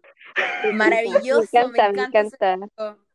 Es muy tragicómico. Mira, para mí yo creo que mis cosas favoritas son eh, los discos que han sacado los raperos, mm. porque el rap line de BTS, yo, mire, si alguien que está escuchando ha escuchado los otros Phantom Boy Tags, yo creo que ya lo he dicho innumerables veces, que me encanta la rap line de BTS, lo encuentro pero ¡wush! así maravillosos. Una weá. Uy, la, la, es muy. Es que la rap line de BTS es demasiado buena. En verdad, yo, yo fue como que. Como que caí así porque me puse a escuchar así como todo el Hop World, después como que me puse a escuchar más canciones y como que lo primero que me llamó la atención, así por ejemplo como I Need You, cosas así, era como, oh, tenían buenos rap, bueno, y después, bueno, pues escuché los ciphers y todo, y ahí fue como, wow. Y después mi primer, mi primer comeback así fue eh, Love Yourself Tear, porque entré literalmente en Hop World. Maravilloso, está bien. Lo apruebo. sí, se entiende, se entiende por completo. Escuché la historia de la Pau y como que sí, o sea, a mí me pasó algo, me pasó eh, algo similar, pero diferente. Bueno, ayer me estaba acordando cuando, eh, cuando nos contaste más o menos sobre, sobre esto y eh, ahí me empecé a acordar de todo el viaje que he tenido con el K-pop. En lo personal, eh, yo siempre escuché música en inglés desde que era chica. Entonces, como que mi oído musical, esto no muy melomana pasa caca, pero la cosa es que eh, mi oído musical estaba muy acostumbrado a la música en inglés, entonces yo desde que era chica escuchaba música en inglés, eh, pasé por mi periodo emo, pasé por mi periodo indie rock, pasé por mi periodo de pop, cuando ya como que me saqué esos estigmas que tenía cuando era chica. Y siempre, siempre escuchaba música en inglés, entonces cuando enganché con el K-pop, obviamente conocía el Gangnam Style, que era como, quien no lo conoce, tenés que ser una persona nacida después del 2010 para no conocerla. No había enganchado con eso realmente, como que lo cachaba y era pedazo pero como ya, ok, ni siquiera se me había pasado por la cabeza como hacer la conexión entre Gangnam Style, Corea del Sur, K-pop y todo el fenómeno que estaba pasando al otro lado del mundo, ¿cachai? Em, yo, el, el K-pop como que entró en mi órbita y, y, empezó a hacer una, un a thing, o como una cosa, cuando se me quedó pegado un tema de las 21, que se llama I, Am the Best, pero esto pasó recién en el 2015, ¿cierto? Se mató. Y se me quedó pegado y eh, lo empecé a escuchar obsesivamente pero así obsesivamente como 20 veces al día y, y, como que no entendía bien por qué me gustaba, pero al mismo tiempo me incomodaba la, el, la fonética, no sé si lo estoy diciendo bien, pero la fonética del, del, idioma como que me incomodaba porque siempre había escuchado música en inglés, entonces estaba como, es una rara, y pues, entonces igual lo seguía escuchando y ahí como que fue mi primer, eh, la primera vez que me adentré un poco en el K-pop, por decirlo de alguna forma de ahí igual fui indagando de a poco mientras escuchaba mayoritariamente pop en inglés, Marina and the Diamonds y todo eso ah. que era como era como mi Ama Marina. Empecé a indagar de a poco en el K-pop y ahí empecé a escuchar cada vez más, así como de a poquito, a culturizarme más, o sea, a adentrarme en la cultura coreana, a aprender harto, entonces como que cuando un tema me llama mucho la atención tengo que absorber todos los detalles tuve todo, todas las fases de una fan que puede tener antes de conocer a BTS, con el K-pop en general, como que no me quedaba pegada en ningún grupo, escuchaba, aprendía como muy fiel a las raíces melómanas, como de aprender sobre la música y todo eso. La cosa es que yo entré a BTS definitivamente, onda, BTS como, entiéndase como mi grupo favorito de K-pop, o sea, como un lugar especial en mis emociones, como que sin haber tenido ningún grupo de K-pop favorito de antes, porque mi hermana pequeña, quien entró al K-pop gracias a mí, eh, a escuchar BTS y yo, yo cachaba BTS, pero para mí los boy groups no eran como una cosa importante, donde habían temas que me gustaban, había algunos que me gustaban, pero yo era como, las girl groups son mi señor y salvador, no existe nada más, la, mujer, la supremacía de la mujer, ¿cachai? Entonces, Está bien, está bien. Está bien que, que, existía BTS, que eran, eh, eh, eran eh, muy, muy exitosos y todo eso, pero como que igual molestaba a mi hermana y le decía, eres ARMY, te gusta BTS. Y pero no lo hacía así como pasándome a caca, sino que por molestarla nomás. Entonces ya no me pescaba. Y, y yo entré finalmente a BTS, me empecé como a... Se convirtieron en una cosa en mi órbita, como me pasó con el K-pop, cuando eh, fue la era de Idol. Sí, sí, es que estaba pensando en el. Ah, Idol. sí, es que estaba pensando, no sé por qué, en el. You can stop me loving myself. Y hace tanto tiempo que no escucho esa canción que estaba como, oh, ya, bueno, eso. La cosa es que entré a BTS, mi grupo favorito, de quien no me acordaba el nombre de la canción recién, la era de Idol. Y eh, como que se me quedó pegada esa canción, pero entré definitivamente y aquí es donde muchas fans como que caen definitivamente viendo los videos y las compilaciones chistosas. Entonces, en ese tiempo igual yo estaba como más o menos eh, deprimida, estaba como en uno de mis bajones emocionales y eso como que me dio serotonina, como a muchas fans que han, contado la misma historia. Coto, Coto, quiero contar una cosita acá, contar algo de que el 2018 todos estábamos muy sad, entonces yo creo que todos los que entramos al fandom el 2018 realmente nos tuvimos como serotonina de verdad, porque me pasó exactamente lo mismo cuando también entré, porque este, después entré Hopcore y Love You So Fear, yo estaba igual como, ah, estaba triste por la U, y vi todo, aparte me habían asaltado, y vi todo como después las recopilaciones de momentos chistosos, y, y es como que hay unos cuando más caen en el fandom. ¿Sabéis que yo no? A mí me pasó, a mí me gusta la música triste en general, no sé qué dirá eso de mí, pero a mí siempre me ha gustado la música triste. Y cuando escuché Singularity, yo dije, esto es como esto es esto, listo, esto, punto, como rodeado de estrellitas. Esto es, es todo, es la única wea que necesito como para poder seguir con mi vida, no sé. ¿Cómo empiezo a describir Singularity? Onda, fue para mí un cultural reset en mi vida, de verdad. La letra que escribió Namjoon para esa, para esa canción fue pero fantástica la forma en la que Tae puede como entregar el mensaje de la canción, el hecho de que el ritmo sea mucho más lento que yo siempre pensé que BTS solamente hacía canciones como para festivales y felices y alegres, porque esa era como mi, mi visión del K-pop en general. Fue como súper diferente y yo entré por eso, porque justo el Love Yourself Tear es como el disco triste más encima. Y yo me volví loca porque dije, no puedo creer que haya gente que hace K-pop y hace música triste igual. Por eso como que lo encontré fantástico. Maravilloso, maravilloso. Increíble, nunca hecho. Ay, el meme de Gaga, Yo quiero, yo quiero terminar mi punto porque lo que pasa es que... Perdón por interrumpirte, sí, como que me hizo acordar mucho. Está bien, BTS produce respuestas apasionadas en todas las personas. Indiferente no queda. La cosa es que a mí me pasó que empecé a enganchar con BTS cuando eh, escuché, o sea, cuando vi las compilaciones de humor en, en YouTube, y ahí los pude empezar a conocer como, o sea, a, a crear como una imagen más personal de ellos, a crear una imagen más cercana. Entonces, si bien entraron por la ah, oreja eh, musicalmente con Idol, la canción llamada Idol, que nunca se me olvidó, como que igual eh, yo empecé como a, entró como de golpe BTS en, en mi órbita, de golpe, anda. Esto, esto que les estoy contando pasó en el espacio de tres días, no estoy exagerando. En tres días se me quedó pegada la canción, empecé a, ver compilaciones en YouTube, empecé a cachar como globalmente más o menos la discografía, así como generalmente, a cachar, a empezar a distinguir las caras. Ahí saqué mi bias y ese bias no se me no, ha cambiado desde ese momento. Entonces, como que pasó y no paró desde ese momento, onda, igual le pasa como distintas fases como de amor en cuanto a BTS, onda, está como el primer amor, ¿cachai? El, estoy muy apasionada, ¿cachai? Está como un amor más calmado ahora, eh, como que igual ya, ya pasé como un periodo de donde aprendí toda la cultura sobre ser fan y muy fan de algo, cuando yo tenía 14 me gustaba Crepúsculo, entonces ahora siendo como ya más vieja, puedo eh, tomar estos sentimientos apasionados y puedo ver toda esta cultura sobre ser un, un fan o un muy fan de algo más tranquilamente, ¿cachai? Verlo más con pinza, verlo con perspectiva, entonces igual eso es bueno porque puedo pararme a mí misma cuando como invirtiendo mi tiempo en, en momentos como tóxicos solamente porque eh, incluyen a BTS y incluyen a personas que son tóxicas y cosas así, y parar eso y, separar las cosas y decir, yo estoy en eso porque me gusta su música, porque me gusta cómo son, y ahí es cuando me alejo de redes sociales un tiempo y vuelvo al original. ¿Qué era el original?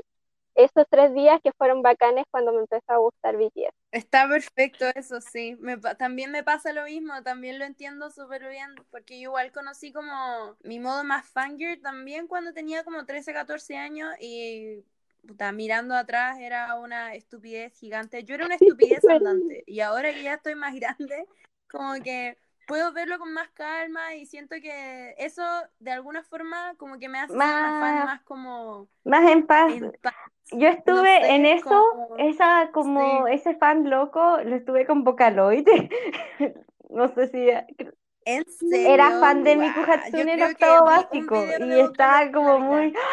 Ahí estuve como mi máximo de cringe en cuanto a cómo era yo en un fandom. Pero también por lo mismo, no juzgo a la gente que es cringe dentro de un fandom, porque yo siento que todos hemos pasado por esos momentos y si bien ahora uno le da vergüenza, es ah, como... Mi idea jamás ser como avergonzar a la gente o burlarme de la gente que es como así todavía o que siempre lo ha sido y le gusta ser así. Obviamente yo no tengo ningún problema. Si Por ejemplo, cuando veo que hay gente porque se burla de las niñas, creo que se juntaron en Argentina, fuera del obelisco, y gritaban el La Shimom Lala. La cuestión es que yo lo encontraba como...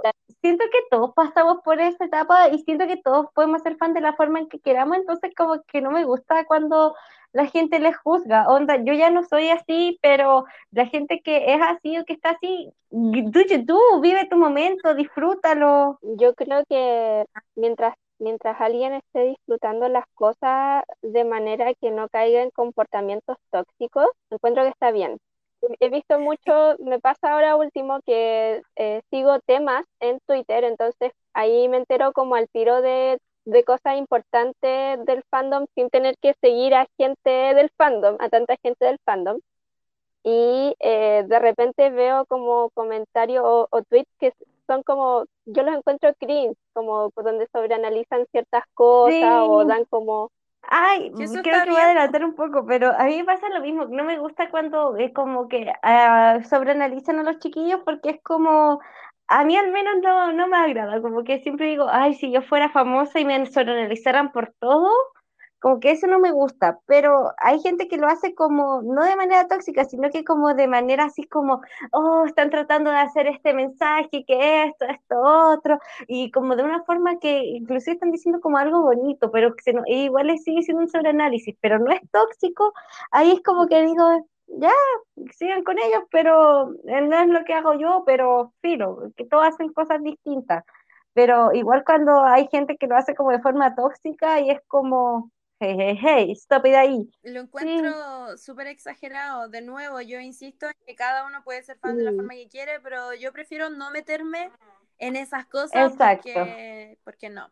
En lo personal sí me gusta que se sobreanalicen, pero solamente las cosas como los videos, por ejemplo, o las imágenes que salieron del... Sí. los teasers del disco nuevo, que eso ya es adelantarnos caleta pero eso me gusta que se sobreanalice. Lo que hacen ellos en su vida diaria, a mí no me tendría por qué importar. Ellos son sus propios seres humanos, pueden hacer lo que se les dé la gana, son famosos, tienen mucha plata, hagan lo que quieran. A eso me refería cuando yo decía de lo de sobreanalizar, como a las cosas de que ellos saquen, no a las cosas de ellos en su vida. No sé si se entiende que, por ejemplo, tengo moods que, este, igual ahora, por ejemplo, con el B hacen como un sobreanálisis de, de todo lo que hay en la pieza y es como que dicen cosas bonitas, entonces digo, ah, ya, esto está bien, no es tóxico, pero es como que a mí al menos no me gusta como sobreanalizar tanto así, como que me quedo como, como con ya lo que nos están diciendo, lo que nos están mostrando, pero no voy a como analizar cada flor que haya en la habitación de Jimin, por ejemplo.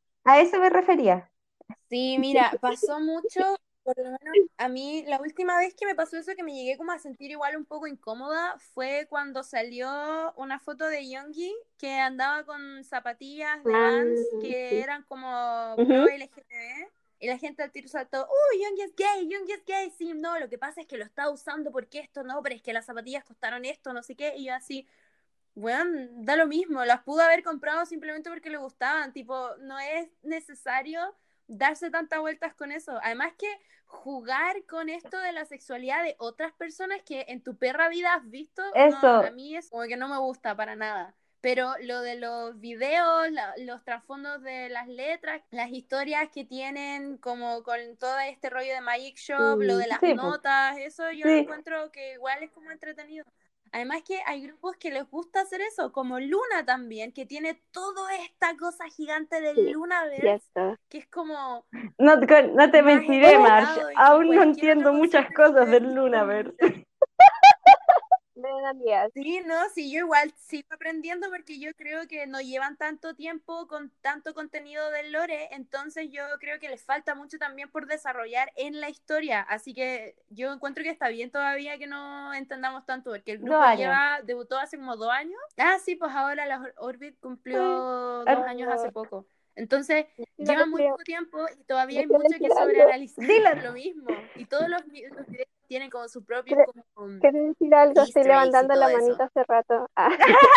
no, yo cuando llegué a Luna, eh, un par de meses antes de que debutaran, yo intenté hacer como un curso así como intensivo en el Lord de Luna. me vi un video analizando todas las canciones que habían salido de las subunidades.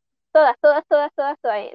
Onda, los B-sides, los style tracks, todo, todo, todo y terminé con una jaqueca horrible. Entonces como que dije, ya, ok, voy a ir absorbiendo las cosas de a poco y me pasó recién este último comeback que empecé a escuchar el, el disco que había salido, el álbum, el mini álbum, y ahí recién como que me di cuenta, wow, puedo distinguir las voces, sé quién es quién más o menos, y dije más o menos, ¿cachai? Y anda, me pasó lo mismo aprendiéndome los nombres, aprendiéndome las caras, y igual tomarme las cosas con calma en ese sentido fue súper bacán porque siento que si me hubiera presionado a mí misma, y hablo, anda, en este caso de mí misma y de mi personalidad, si alguna otra persona lo hace así, bacán, pero en mi caso ir absorbiendo las cosas de a poco hace que no me no se queme tan rápido el fósforo, no se vaya tan rápido la pasión. Como a lo que me refiero es que me gusta ir absorbiendo las cositas de a poco para, para poder disfrutarlas, para poder ir creciendo a medida que crece esa información, como que ahora puedo ver referencias a, ciertos detalles que hay en los videos de, las de las subunidades, por ejemplo, y puedo conectarlo a cosas que han salido ahora sin que nadie me lo explique. Entonces eso me pasó porque fui disfrutando las cosas a mi propio ritmo. Entonces siento que en general ese es un problema que hay como el, el en, en, todos los fans de todas las cosas, que si a ti se te da disfrutar las cosas rápido y, y analizarlas rápido, lo disfrutáis así, está bien, pero como que presionarse a estar a la par con toda la información que va saliendo y ya estamos como, vivimos en una sociedad donde... We live in a society. vivimos en una sociedad donde hay demasiada información, entonces como que... Y tratar de ir a la par con todo y tratar de enterarte de todo lo que sale. Por ejemplo, eh, volvamos un poco a BTS, donde ellos mantienen, mantienen muy bien alimentada a ARMY con, ese, con la información y con el contenido y con todo lo que sale. Ah, con Luna yo he ido, he ido viendo las cosas como a medida que van saliendo, entonces no me ha costado tanto quizás, o sea, todavía no entiendo bien como el concepto, esto como del purgatorio con el Edén, con toda esta onda de que unas viajan por los planos y todo eso, que yo lo encuentro Increíble. fantástico, maravilloso, pero igual me cuesta como entenderlo. En cambio, con BTS tienen tanto contenido de, mucho antes de que yo me hiciera fan que yo como que prefiero ir ah. muy de a poco con eso. Yo creo que por eso también me siento como más, eh, ¿cómo decirlo? Quizás como conectada más con Luna porque he ido como creciendo con ellas porque igual no llevan tanto tiempo debutaron hace poquito, no sé qué, y por eso también entiendo a la gente que lleva con BTS tanto tiempo que sea como tan como apegada. La gente que lleva como mucho tiempo con BTS tiene como un orgullo al respecto, como que eh, se sienten bien de haberlo apoyado desde el principio, lo que es válido también, porque imagínate el, lindo ir creciendo con algo que te gusta. entonces pasa lo mismo con Luna y, y, como, como nuestra amiga lo dice acá, que ella, ella ha ido creciendo con Luna, no lo entiende todo por completo todavía, pero es bacán ir absorbiendo las cosas a tu propio ritmo, que de eso se trata al final, como que la experiencia de fan se trata del fan, onda ellas hacen el contenido para nosotros. Entonces, como que eh, no, está mal recordar eso. Es que a mí me pasa que cuando entré al Fandom Army en el 2018, como que quería verlo todo y como que después de repente cuando me sentía como fuera de lugar, cuando todo Twitter estaba hablando de algo y yo aún no lo había visto y después me esforzaba por verlo y cosas así, pero ya después como que con un tiempo fue como, nah, ya ya después era como que cuando salía algo y tenía el tiempo para verlo, ahí lo veía, pero si no, como que decía, ya igual pues me voy a enterar con Twitter todo lo que pasó y después si quiero verlo, lo veo. Y si no, este, no, porque no, es necesario, al menos para mí, el verme todo, todo el contenido. Como que ahora como, al menos yo, o sea, hay fans que si quieren verlo todo, véanlo todo. Pero a mí al menos ya es como que me siento como más casual al respecto y como que me veo algunas cosas, otras no. Con Luna me pasa de que entré, después de High High creo, entre High High y Butterfly como que la empecé como a pescar más así, porque como yo, según yo, yo entré al fandom post Butterfly, pero es como entre Hi Hi y Butterfly que como que empecé como a escuchar las canciones y cosas así. Y un día yo estaba muy volada y me salió el video de este Love, for, eh, de Love Forever y yo quedé como, ¿qué? Pero la dejaron sola, no. Y, ahí me puse a ver los videos para atrás Estaba muy buena.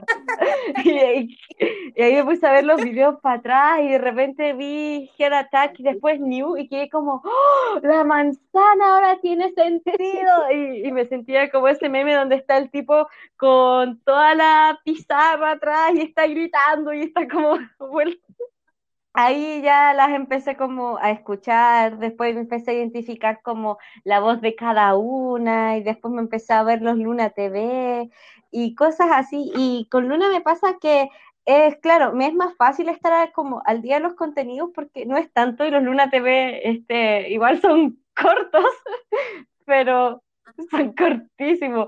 Pero, por ejemplo, hay cosas como los podcasts que hace, porque ahí me leo en Twitter las traducciones, pues entonces pues digo, ah, ya, pues no me la vi, así que, pero caché que hablaron. Es que eso es lo otro, si uno habla coreano, de repente no te sirve ver todos los contenidos. No, y hay veces en las que ahí me, se me hace más cómodo ver lo que dice así y ahora cuando están como con promoción o cosas así, me veo como, y lo último que vi fue cuando estaban así como vestidas como de ejecutivas y la Yojin era la jefa y, buena calidad, 10 de 10, Luna de Office. Luna de Office, y estaba la intro de, Office, pero en versión Luna. Luna de Office. La voy a cortar, pero sí. Bangtan y Luna igual, como que los dos han sacado harto contenido, tienen un lore que igual es como entretenido de ver, encuentro yo, por lo menos, no sé, tienen una especie como de similitudes también, como que las dos salieron de empresas chicas, o sea, Bangtan ya tiene miles de años en como topeando los charts y todo eso, así que Big Hit ahora es como una de las tres grandes según yo, pero cuando debutó BTS era la más chica, pero ahora es la más grande. No sabía que ella había como sobrepasado al, al Big Three gente que esté escuchando que quizás no sepa tanto de, de K-pop, las Big Three es una, son tres compañías que sacan grupos de K-pop como si fueran pan caliente, básicamente. De ahí salieron, eh, salió el grupo de G-Dragon, salió Super Junior, salieron como todos esos grupos que eran como más antiguos de primera generación. Son como los que la llevan en todo lo que son como medios en Corea, en Asia en general, no sé. Y por eso Big Hit, que era una empresa súper chica, de donde salió Bangtan, como que los pasó ahora Han pasado siete años igual. Em, lo otro es que respecto a Luna, y obviamente todo esto lo digo con información que he ido leyendo con el paso de los años, así que no me cancelen, por favor. Ya, estoy tranquila. ya. Em, eh, el Luna eh, debutó gracias a, a BlackBerry, ¿cierto? Sí. Y BlackBerry estaba financiada por otra empresa que era como una multinacional en Corea, sí, pero una empresa gigante, y eh, a esa empresa le dieron muchos, muchos fondos para hacer este proyecto que era súper, hiper, recontra ambicioso, ¿cierto? Por eso había, eh, había dinero para hacer... Los viajes internacionales, los videos en otros países. Claro, todo eso. Eh, para los productores, para todo eso, entonces hubo una inversión gigante ahí. Eh, ¿qué pasó? Que han habido problemas legales y enredos y todas esas cosas, entonces la BlackBerry ya no tiene la misma cantidad de, de, ah, y BlackBerry después dejó de ser parte de esa como empresa grande, grande, y después terminó siendo una parte chiquitita de otra empresa. Sí, quebraron y todo. La verdad es incluso hubo una demanda de por medio, entonces como que han pasado muchas cosas que han afectado que Luna haya seguido como con el plan inicial. está, eso por un lado, está el, eh, el que no debe ser nombrado en el fandom, que era la persona que ideó gran parte del lore de Luna, el universo de Luna y todo eso, que se fue. Entonces hay varias cosas entre medio que han entorpecido el viaje de las niñas, entonces claro, empezaron como con una empresa que estaba nueva, pero que tenía como mucho dinero, a estar ahora en una empresa que es efectivamente nueva y pequeña. Algo también que quiero acotar acá es que eh, cuando con todos los problemas que han habido de la empresa y todo, la otra vez vi un video que duraba como media hora, se llamaba este Luna, la luna intermitente, o bueno, en inglés nada más bacán, pero la cosa es que explicaba cómo Orbit literalmente salvó a las lunitas y encuentro que es muy hermosa la relación que hay entre el fandom y Luna en sí. Es como que inclusive cuando era meme el Stan Luna, eso salvó a Luna. Y es como muy sorprendente y encuentro muy bonita la relación que hay entre Orbit y Luna porque realmente hemos estado eh, uno yo para yo para ti tú para mí we are bros bro bro bro bro.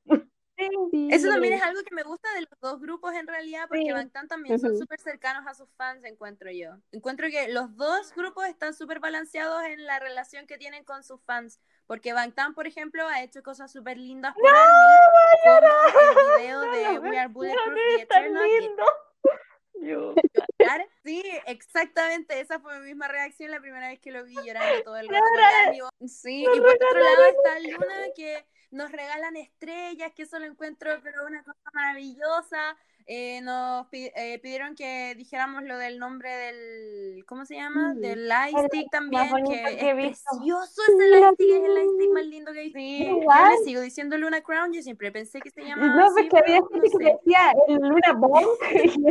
Pero bueno, no sé, eso yo encuentro que es como una Yo digo el Luna Crown, pero a ver, ¿cuál es al final el nombre, nombre oficial? Me acabo de enredar. Todavía no está. En un live que hicieron como en Twitter, el, cuando estuvieron en Blue Room y respondieron algunas preguntas, dijeron así como, ayúdanos a, decir el, el, a decidirnos por el nombre del Lightstick, pero como que lo malo de BBC es que se demoran como 30 años en dar respuestas de cualquier bueno, cosa. Bueno, hay que seguir esperando. Ay, no. Pero la atención es lo que vale. Eso es lo que cuenta. Igual, igual al final del día, y, y esto es lo que, lo que quería decir, Big Hit y BBC son empresas. Entonces lo que van a querer hacer las empresas es, eh, primero que nada, el, fin mayor de la empresa es generar dinero. Entonces, claro, pueden haber empresas que tengan como eh, eh, la parte de recursos humanos más desarrollada, tengan como, eh, pongan de prioridad como otras cosas de repente, ¿cierto? Eh, pero igual al final del día todo va a ir en función del dinero, entonces, claro, uno tampoco va a conocer personalmente a los artistas y vaya a saber así como realmente lo que piensan ni lo que sienten, pero al final del día uno se siente bien eh, con, como con el contenido que te dan y con la consideración que te dan y cómo se refieren a, ti como fan. Entonces encuentro que eh, teniendo como todos los detalles eh, eh, como pendientes y como en tu cabeza, al mismo tiempo es bueno igual porque te mantiene con check, ¿cachai? Donde te mantiene como con los pies en la tierra. Porque igual es como súper fácil eh, pensar como oh, Bangtan nos ama y todo eso, que yo no, yo no dudo que Bangtan ama a, a su fanbase, a ARMY. yo creo que, ellos quieren mucho a, ARMY y creo que las lunitas quieren a, Orbit. No dudo de eso. Pero al final del día ellos están, son parte de empresa, entonces como que obviamente puede estar como Claro, entonces el pues, marketing. Entonces, por ejemplo, una cosa es que quieran hacer, eh, quieran ponerle nombre al live, si quieran hacer esto y lo otro, pero igual siempre se van a priorizar ciertas cosas, entonces eh, a veces los fans tienen que recordar eso para no frustrarse con tanta facilidad cuando no se les da el contenido que quieren o no pasan las cosas que uno quiere o, cuando uno se da cuenta de que, la, de que el, el, trato que reciben los artistas que uno le gusta no es el mejor. Por ejemplo, en el caso de, de Luna, que ahora último que se había sabido que quizás estuvieran haciendo muchas dietas en cierto periodo o, no han recibido como Ay, a mí me dio mucha penita eso porque ahí la BBC incluso usaba los Luna TV para mostrar los momentos en los que las lunitas estaban comiendo. Entonces, había muchos orbits que antes siempre decían, ah, al menos la BBC este, no hace que Luna esté como con todas esas dietas y se nota que comen bien, pero ahí usaron el marketing para hacer eso, porque solamente mostraba los Luna TV cuando ellas comían, pero en verdad estuvieron con unas dietas horribles y es muy brígido. Solo que eso era como mi punto final, que al final del día siento que para tener como una buena experiencia hay que tratar de idealizar lo justo y necesario, porque es imposible no idealizar a alguien o no idealizar algo que te gusta. pero lo importante es como no idealizar a las a las empresas. Concuerdo mucho contigo porque, por ejemplo, a mí me, cargan las que son como beat hit stands. Es como yo estoy acá por la música, por los cabros, entonces como que cuando hay gente que defiende mucho a beat hit o cosas así, lo ponen como, no, si beat hit es como, como no sé, como una empresa buena, como así, pero es como se les olvida el hecho de que también es una empresa y que también está toda la parte de capitalista y que no es como que sea como una santa paloma, sino que hay cosas ahí, porque es una empresa, hay como que hay que apoyar a los artistas, hay que apoyar su música, pero no la empresa en sí, porque no, es una empresa, es distinto al artista. Y realmente me interesa el tema porque tampoco me gusta mucho que la gente como que idealice a, a esto de las empresas, sobre todo a las empresas que, que son de la industria eh, de la música coreana, porque son más explotadores que la cresta y siempre lo han sido. Pero ya vamos a, lo más alegre. a ver, hablemos de nuestros biases. Uy, ya, sí, ya. Cuéntenme entonces de quiénes son sus biases de Luna. Ya, vamos, dale. Ah, yo primero pensé que ibas a ir tú primero. No, no, no, me voy a quedar callada un rato para, para bajar la tensión. Es broma por si acaso. Vamos, dale, dale no. Ya, miren, esto es muy chistoso, pero Hobby es mi, es mi bias ultimate del K-pop. Como que literalmente entré de, entré de como de vuelta al fandom de, al mundo del K-pop. Me entré al fandom Army, fue por él, como que yo literalmente lo veía cuando aún todavía no me cachaba bien los nombres de todos, pero lo veía sonreír y sus hoyuelitos y decía, es mi hijo porque era muy tierno. Es muy, me genera mucho. Entonces, yo realmente es serotonina pura. Entonces yo lo veía y decía, mi niño, mi hijo. Es más, me da mucha risa porque cuando este, para las fotos de Dynamite estaban todas mis moods así como hornis emojis, puro hornis emojis. Y yo estaba como, ay, mi niño, que te veis bonito. Y la gente se reía, me decía, ay, que eres como la tía de Hobby. Sí, yo le mando memes de piolina a Hobby así para saber que él está bien y, y, yo sé que es en modo irónico pero. Y yo sé que Hobby vería esos, memes de violín y diría, ah, o sea, o sea, le darían risa. Y bueno, y como, bueno, como, mientras más veía también como este, el cómo él actuaba y cómo es él así, igual me identificaba mucho con él, porque yo también estoy como, no me puedo quedar quieta, necesito como hablar harto, y me cuesta pues tener como no sé, eso, no sé mentir, y cuando me lo muestra en los roots de que él no sabe mentir y pone su carita, mi niño, y, es, y a la vez cuando este, toma como las riendas de las cosas y es tan apasionado con lo que le gusta y le gusta como cuidar al resto, ay, no, lo amo mucho. Y cuando, y ahora adivinen quién es mi bias de luna. Ah, yo voy a decir Chu, que es, como, es obvio. Es obvio de Chu. Baja conmigo. Es O sea, yo tengo eh, como en Luna siempre digo, este, ahí tengo como más biases porque es como que eh, Chu es como mi ultimate de Luna porque es mi niña y, me da tanta alegría y me da ganas de abrazarla.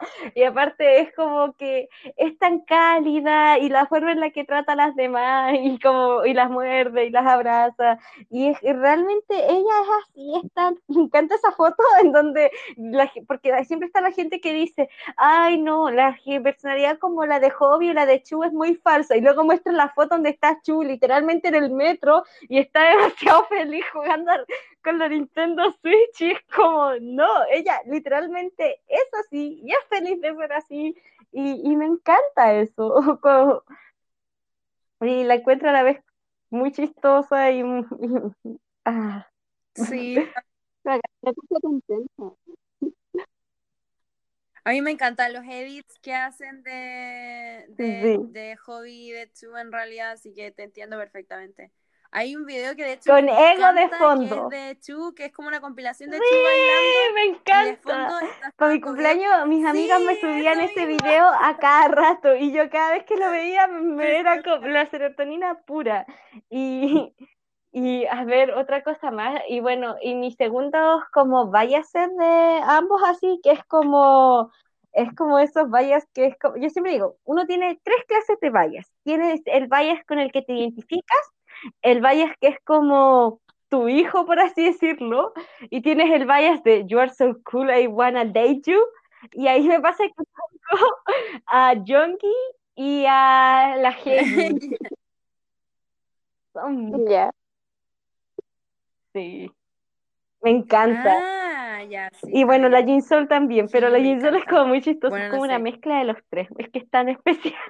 Bueno, sí, es, que encuentro que tiene un, el humor que tiene la Jinsol es como tan, es como tan crackhead, pero a la vez es tan sutil y es como que está ahí.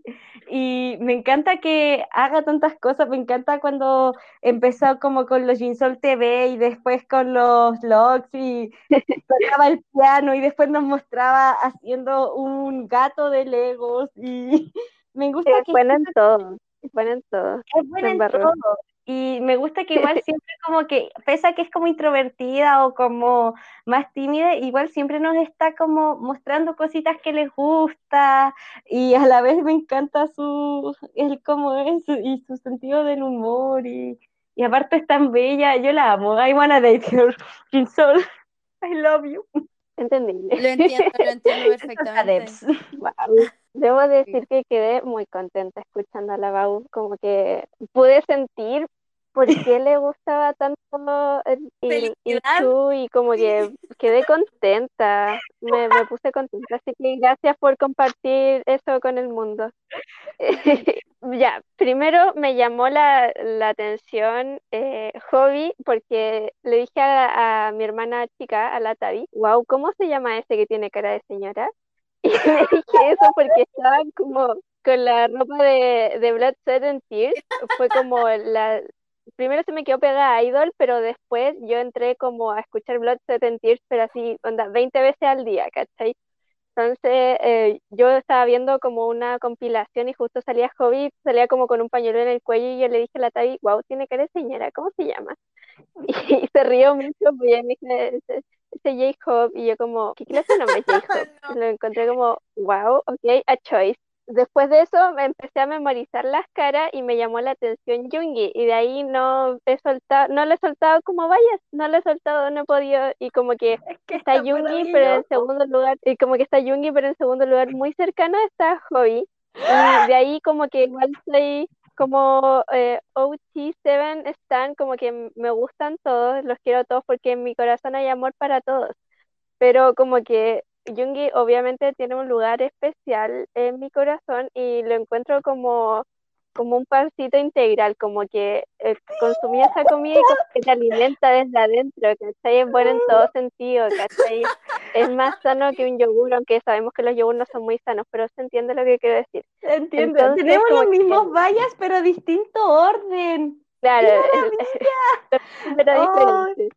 Pero sí, eh, eh, y igual como que en general han pasado los años y, he, crecido con BTS, hoy oh, no como tan, oh, yo he crecido con BTS, pero he crecido con BTS y como que siento que igual he ido conociendo a los distintos miembros y me siento como bien cuando descubro cosas sobre ellos, cuando los puedo ver como más humanamente.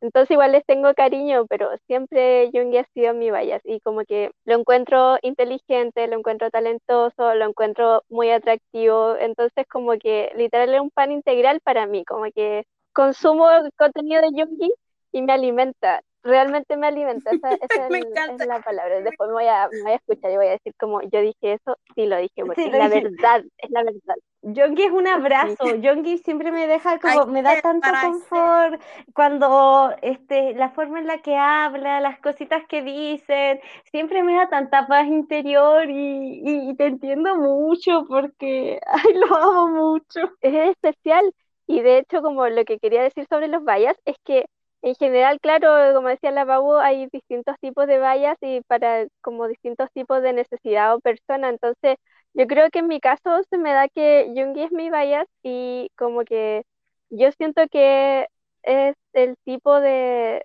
relación de bias y fan donde tú sentís que eres parecido a, a, tu persona especial en el grupo. ¿Cachai? Existen otros donde tú vayas es como la persona que es menos parecida a ti y hay otros vayas que te gustan como por otras razones, pero como que para mí yo siento una conexión especial hacia Jungi porque lo siento más cercano a mi forma de ser y a mi realidad y a las cosas que me han pasado, entonces como que me pegó fuerte, no se me Te pegó fuerte. A mí me pasó eso con hobby de que es con que más me como identifico y, y Yonki es como, es como, cuando digo, ay, bueno, es como, es literalmente es que es, literalmente como la persona que me, que me encanta de esa clase de personas que te, que te calman, que son así, que viven como, son especiales, viven como en su mundo y, y cuando los escuchas hablar, es como que tú quedas como muy hipnotizado porque dicen cosas muy que, que te dan mucho confort y, y, y nada, pues son mágicos y Yonki es muy mágico, entonces esa es como lo, el, aura que me genera y, lo quiero mucho. Y bueno, y el resto de todos los otros BTS son mis hijos, porque todos son mis hijos. Todos los quiero yo, decía mi abuelita. Son mayores que yo, pero I'm a lesbian and they are my child, they are my hero. Me encanta, me encanta que la edad no sea un factor. Pero eso, cuando veo que hay gente como muy chiquitita, quedo como, wow, soy una anciana. Tipo, eh, y uno, uno piensa eso. Ya, pero no nos desviemos del tema. Ahora sí, como vayas de luna. Redoble tambores. Eh, a ver, mi vallas de luna no existe porque no tengo vallas de luna. Ese impacto tan, tan, Lo que pasa es que eh, en particular no tengo como una vallas onda como persona que tengo una conexión demasiado especial y que es como mi persona especial en ese grupo y como que siento que se me ha dado solamente con BTS y con Jungi. Ahora tengo, eh, hay, hay integrantes de Luna a las que me siento un poco más cercana o, me dan más curiosidad que otras, pero eso me va pasando como por periodos. Entonces, por ejemplo, cuando me empezó a gustar Luna, eh, me llamaba más la atención Olivia Hay. No sé si lo dije bien porque no me sé eh, pronunciar. o sea, yo le digo Hi, pero creo que sí se pronuncia Hey. Yo a veces le digo la Olivia nomás porque. Yo también digo Olivia Hey. Yo siempre he dicho Olivia Hey. La cosa es que em, eso, entonces primero me llamaba la atención ella, después me llamaba la atención Eve, así se dice, y como que en mi cabeza le digo Ay, pero en realidad es como Eve, ¿o no? Yo leo eh, Ives, pero sé que se pronuncia como Ip, pero mi cabeza es como que yo leo en español y dice Ives. Sí, y es que están, están, mira, todas son talentosas, pero soy una mujer y tengo dos ojos y todas son muy atractivas y, y entonces como que pienso, wow, Ives es, linda, es talentosa y es como bacán. Y, y después me puse a pensar, como pasaban, pasaban los años, han pasado los comebacks y todo eso, y ahora último como que siento una conexión muy especial con Vivi y con eh, así se, dice la, la, la Magne, la más chiquita. Yojin. La menor. Yojin. Yojin. Como que... La menor. Eh, me pasa que a medida que me voy enterando como de datos curiosos o, o me, me percato de ciertos detalles, como que me siento más atraída a, esa, a esa persona, a ese integrante del grupo. Entonces, como que me pasaba que yo, cuando me di cuenta de que Vivi tenía súper pocas líneas, como que dije, como que mi subconsciente quiso compensar un poco eso con mi atención hacia ella, porque son tantas que como que uno tiene que ir como compatibilizando la, la atención que le da a cada una. Onda, hacer Orbit es un trabajo intenso. es un exige harto mentalmente, espiritualmente, intelectualmente, sobre todo porque Orbit es muy triste porque todos compartimos la misma neurona, entonces, claro, muy Me encanta, Orbit es muy sí, sí, entonces todos comparten la misma neurona, entonces, claro, es difícil ser Orbit. Entonces, como que en mi caso, últimamente me gusta harto fijarme en, las fancams de, de Vivi y de, y de Yojin. Em, hoy no sé si lo estoy pronunciando bien ya, pero... No sé, más bien, más bien. ¿Sí? Sí. Gracias. Ya, pero eso, entonces como que me gusta ver su, sus fancams y como que me recuerdo a mí misma cada comeback como no es mi trabajo saber todos los detalles, no es mi trabajo ver todos los videos, no es mi trabajo estar votando a cada rato, pero si lo hago es bacán. Entonces, eso es bueno igual porque la paso bien en los últimos comebacks, incluso en los comebacks de BTS donde nunca falta la polémica así gigante, como que incluso ahí lo paso bien. Onda, me pasó hace poco, y esto es como lo último que quería decir respecto a los vallas, para el mixtape de Yoongi, el D, 2 el, el D2. el D2. El D2. Eh, yo estaba, y como, como he dicho a lo largo del, del podcast, que como que a mí me gusta absorber las cosas de a poquito, entonces yo estaba como aclimatándome a las canciones, aprendiendo datos curiosos de a poco, entonces yo no leí todas las traducciones al tiro y yo no sabía todos los datos curiosos al tiro, entonces yo no sabía de dónde salía la persona que hablaba al principio de What Do You Think. Entonces, como que cuando salió la polémica y yo quedé como, wow, y como que me costó formar una opinión porque yo quería informarme bien para opinar bien. Entonces, igual fue la primera vez que vi como una polémica grande de BTS poniéndole toda la atención del mundo, porque antes de eso yo había sido ARMY desde el 2018, pero no seguía gente ARMY en Twitter, no me informaba mucho, como que solamente vacilaba mi bola como por mi cuenta. Entonces eso igual fue brígido porque ver comentarios hacia su persona o ver cosas que no eran como muy gratas de leer, igual me afectó y era porque era mi integrante de BTS favorito. a pesar de ser como un, stand de los siete, como que fue brígido ver eso, entonces igual pasa cuando tú generas esa conexión con alguien y es tú vayas, como que te afecta igual las cosas que, las cosas que se digan sobre esa persona, o las cosas que hagan, si por ejemplo un día una Nayungi con, con razón y hizo como algo malo, como que yo obviamente le daría la espalda si es que hizo algo así como moralmente malo, pero al mismo tiempo igual me daría pena porque le tengo cariño. Y eso pasa cuando uno tiene un bias. El drama, todo eso con lo de Jonestown de, en el intro de What Do You Think, yo siento que no puedo hablar mucho al respecto porque soy una mujer latina blanca, así que no es mi lucha y no puedo meterme en eso, pero sí encontré que hay gente que exageró demasiado. Una última cosita sobre mi em, vallas de luna, de que dije que no tengo vallas, pero tengo como favoritas de tiempo en tiempo. Y como que cuando me fui enterando de detalles de la vida de Vivi, lo encontraba tan admirable que haya viajado desde China, que haya aprendido el, el, idioma, se nota que tiene una conexión especial con las niñas de Luna porque imagínate que ella está viviendo en Corea, no tiene a sus familiares, entonces como que obviamente tus, tus compañeros de trabajo, que es lo que son al final del día, se van convirtiendo en tus amigas cercanas y en una relación parecida a la familia. Entonces encuentro que eso es súper bonito y yo como encuentro, que es una de las que me, me muy bonitas las relaciones que tiene eh, Vivi con el resto de un tercio, o sea, bueno, con todo Luna, pero con un tercio me quiero enfocar porque me acuerdo de cuando vi los Lunas de TV, de cuando hicieron, de cuando salió la subunidad y llegó Vivi y le ayudaban también como a aprenderse las canciones y a a pronunciar y estaban como muy pendientes y Jasol estaba siempre con ella y, y ay, y nada, el, eh, es como que encuentro muy encuentro muy bonito este la relación con ella, aparte que Vivi por sí es como, yo, según yo, Vivi es como la más, más tímida de todo Luna. Entonces, la forma en la que este, la trataron y como tú dices, pues después se convierten en sus amigas y en su mayor cercanía y todo, encuentro que es una relación igual muy bonita y eso, con una amistad muy bonita que tiene ahí con, ese, con los chiquillos. Y por eso es que Vivi debería ser la base de todo el mundo, no, de todos los olis.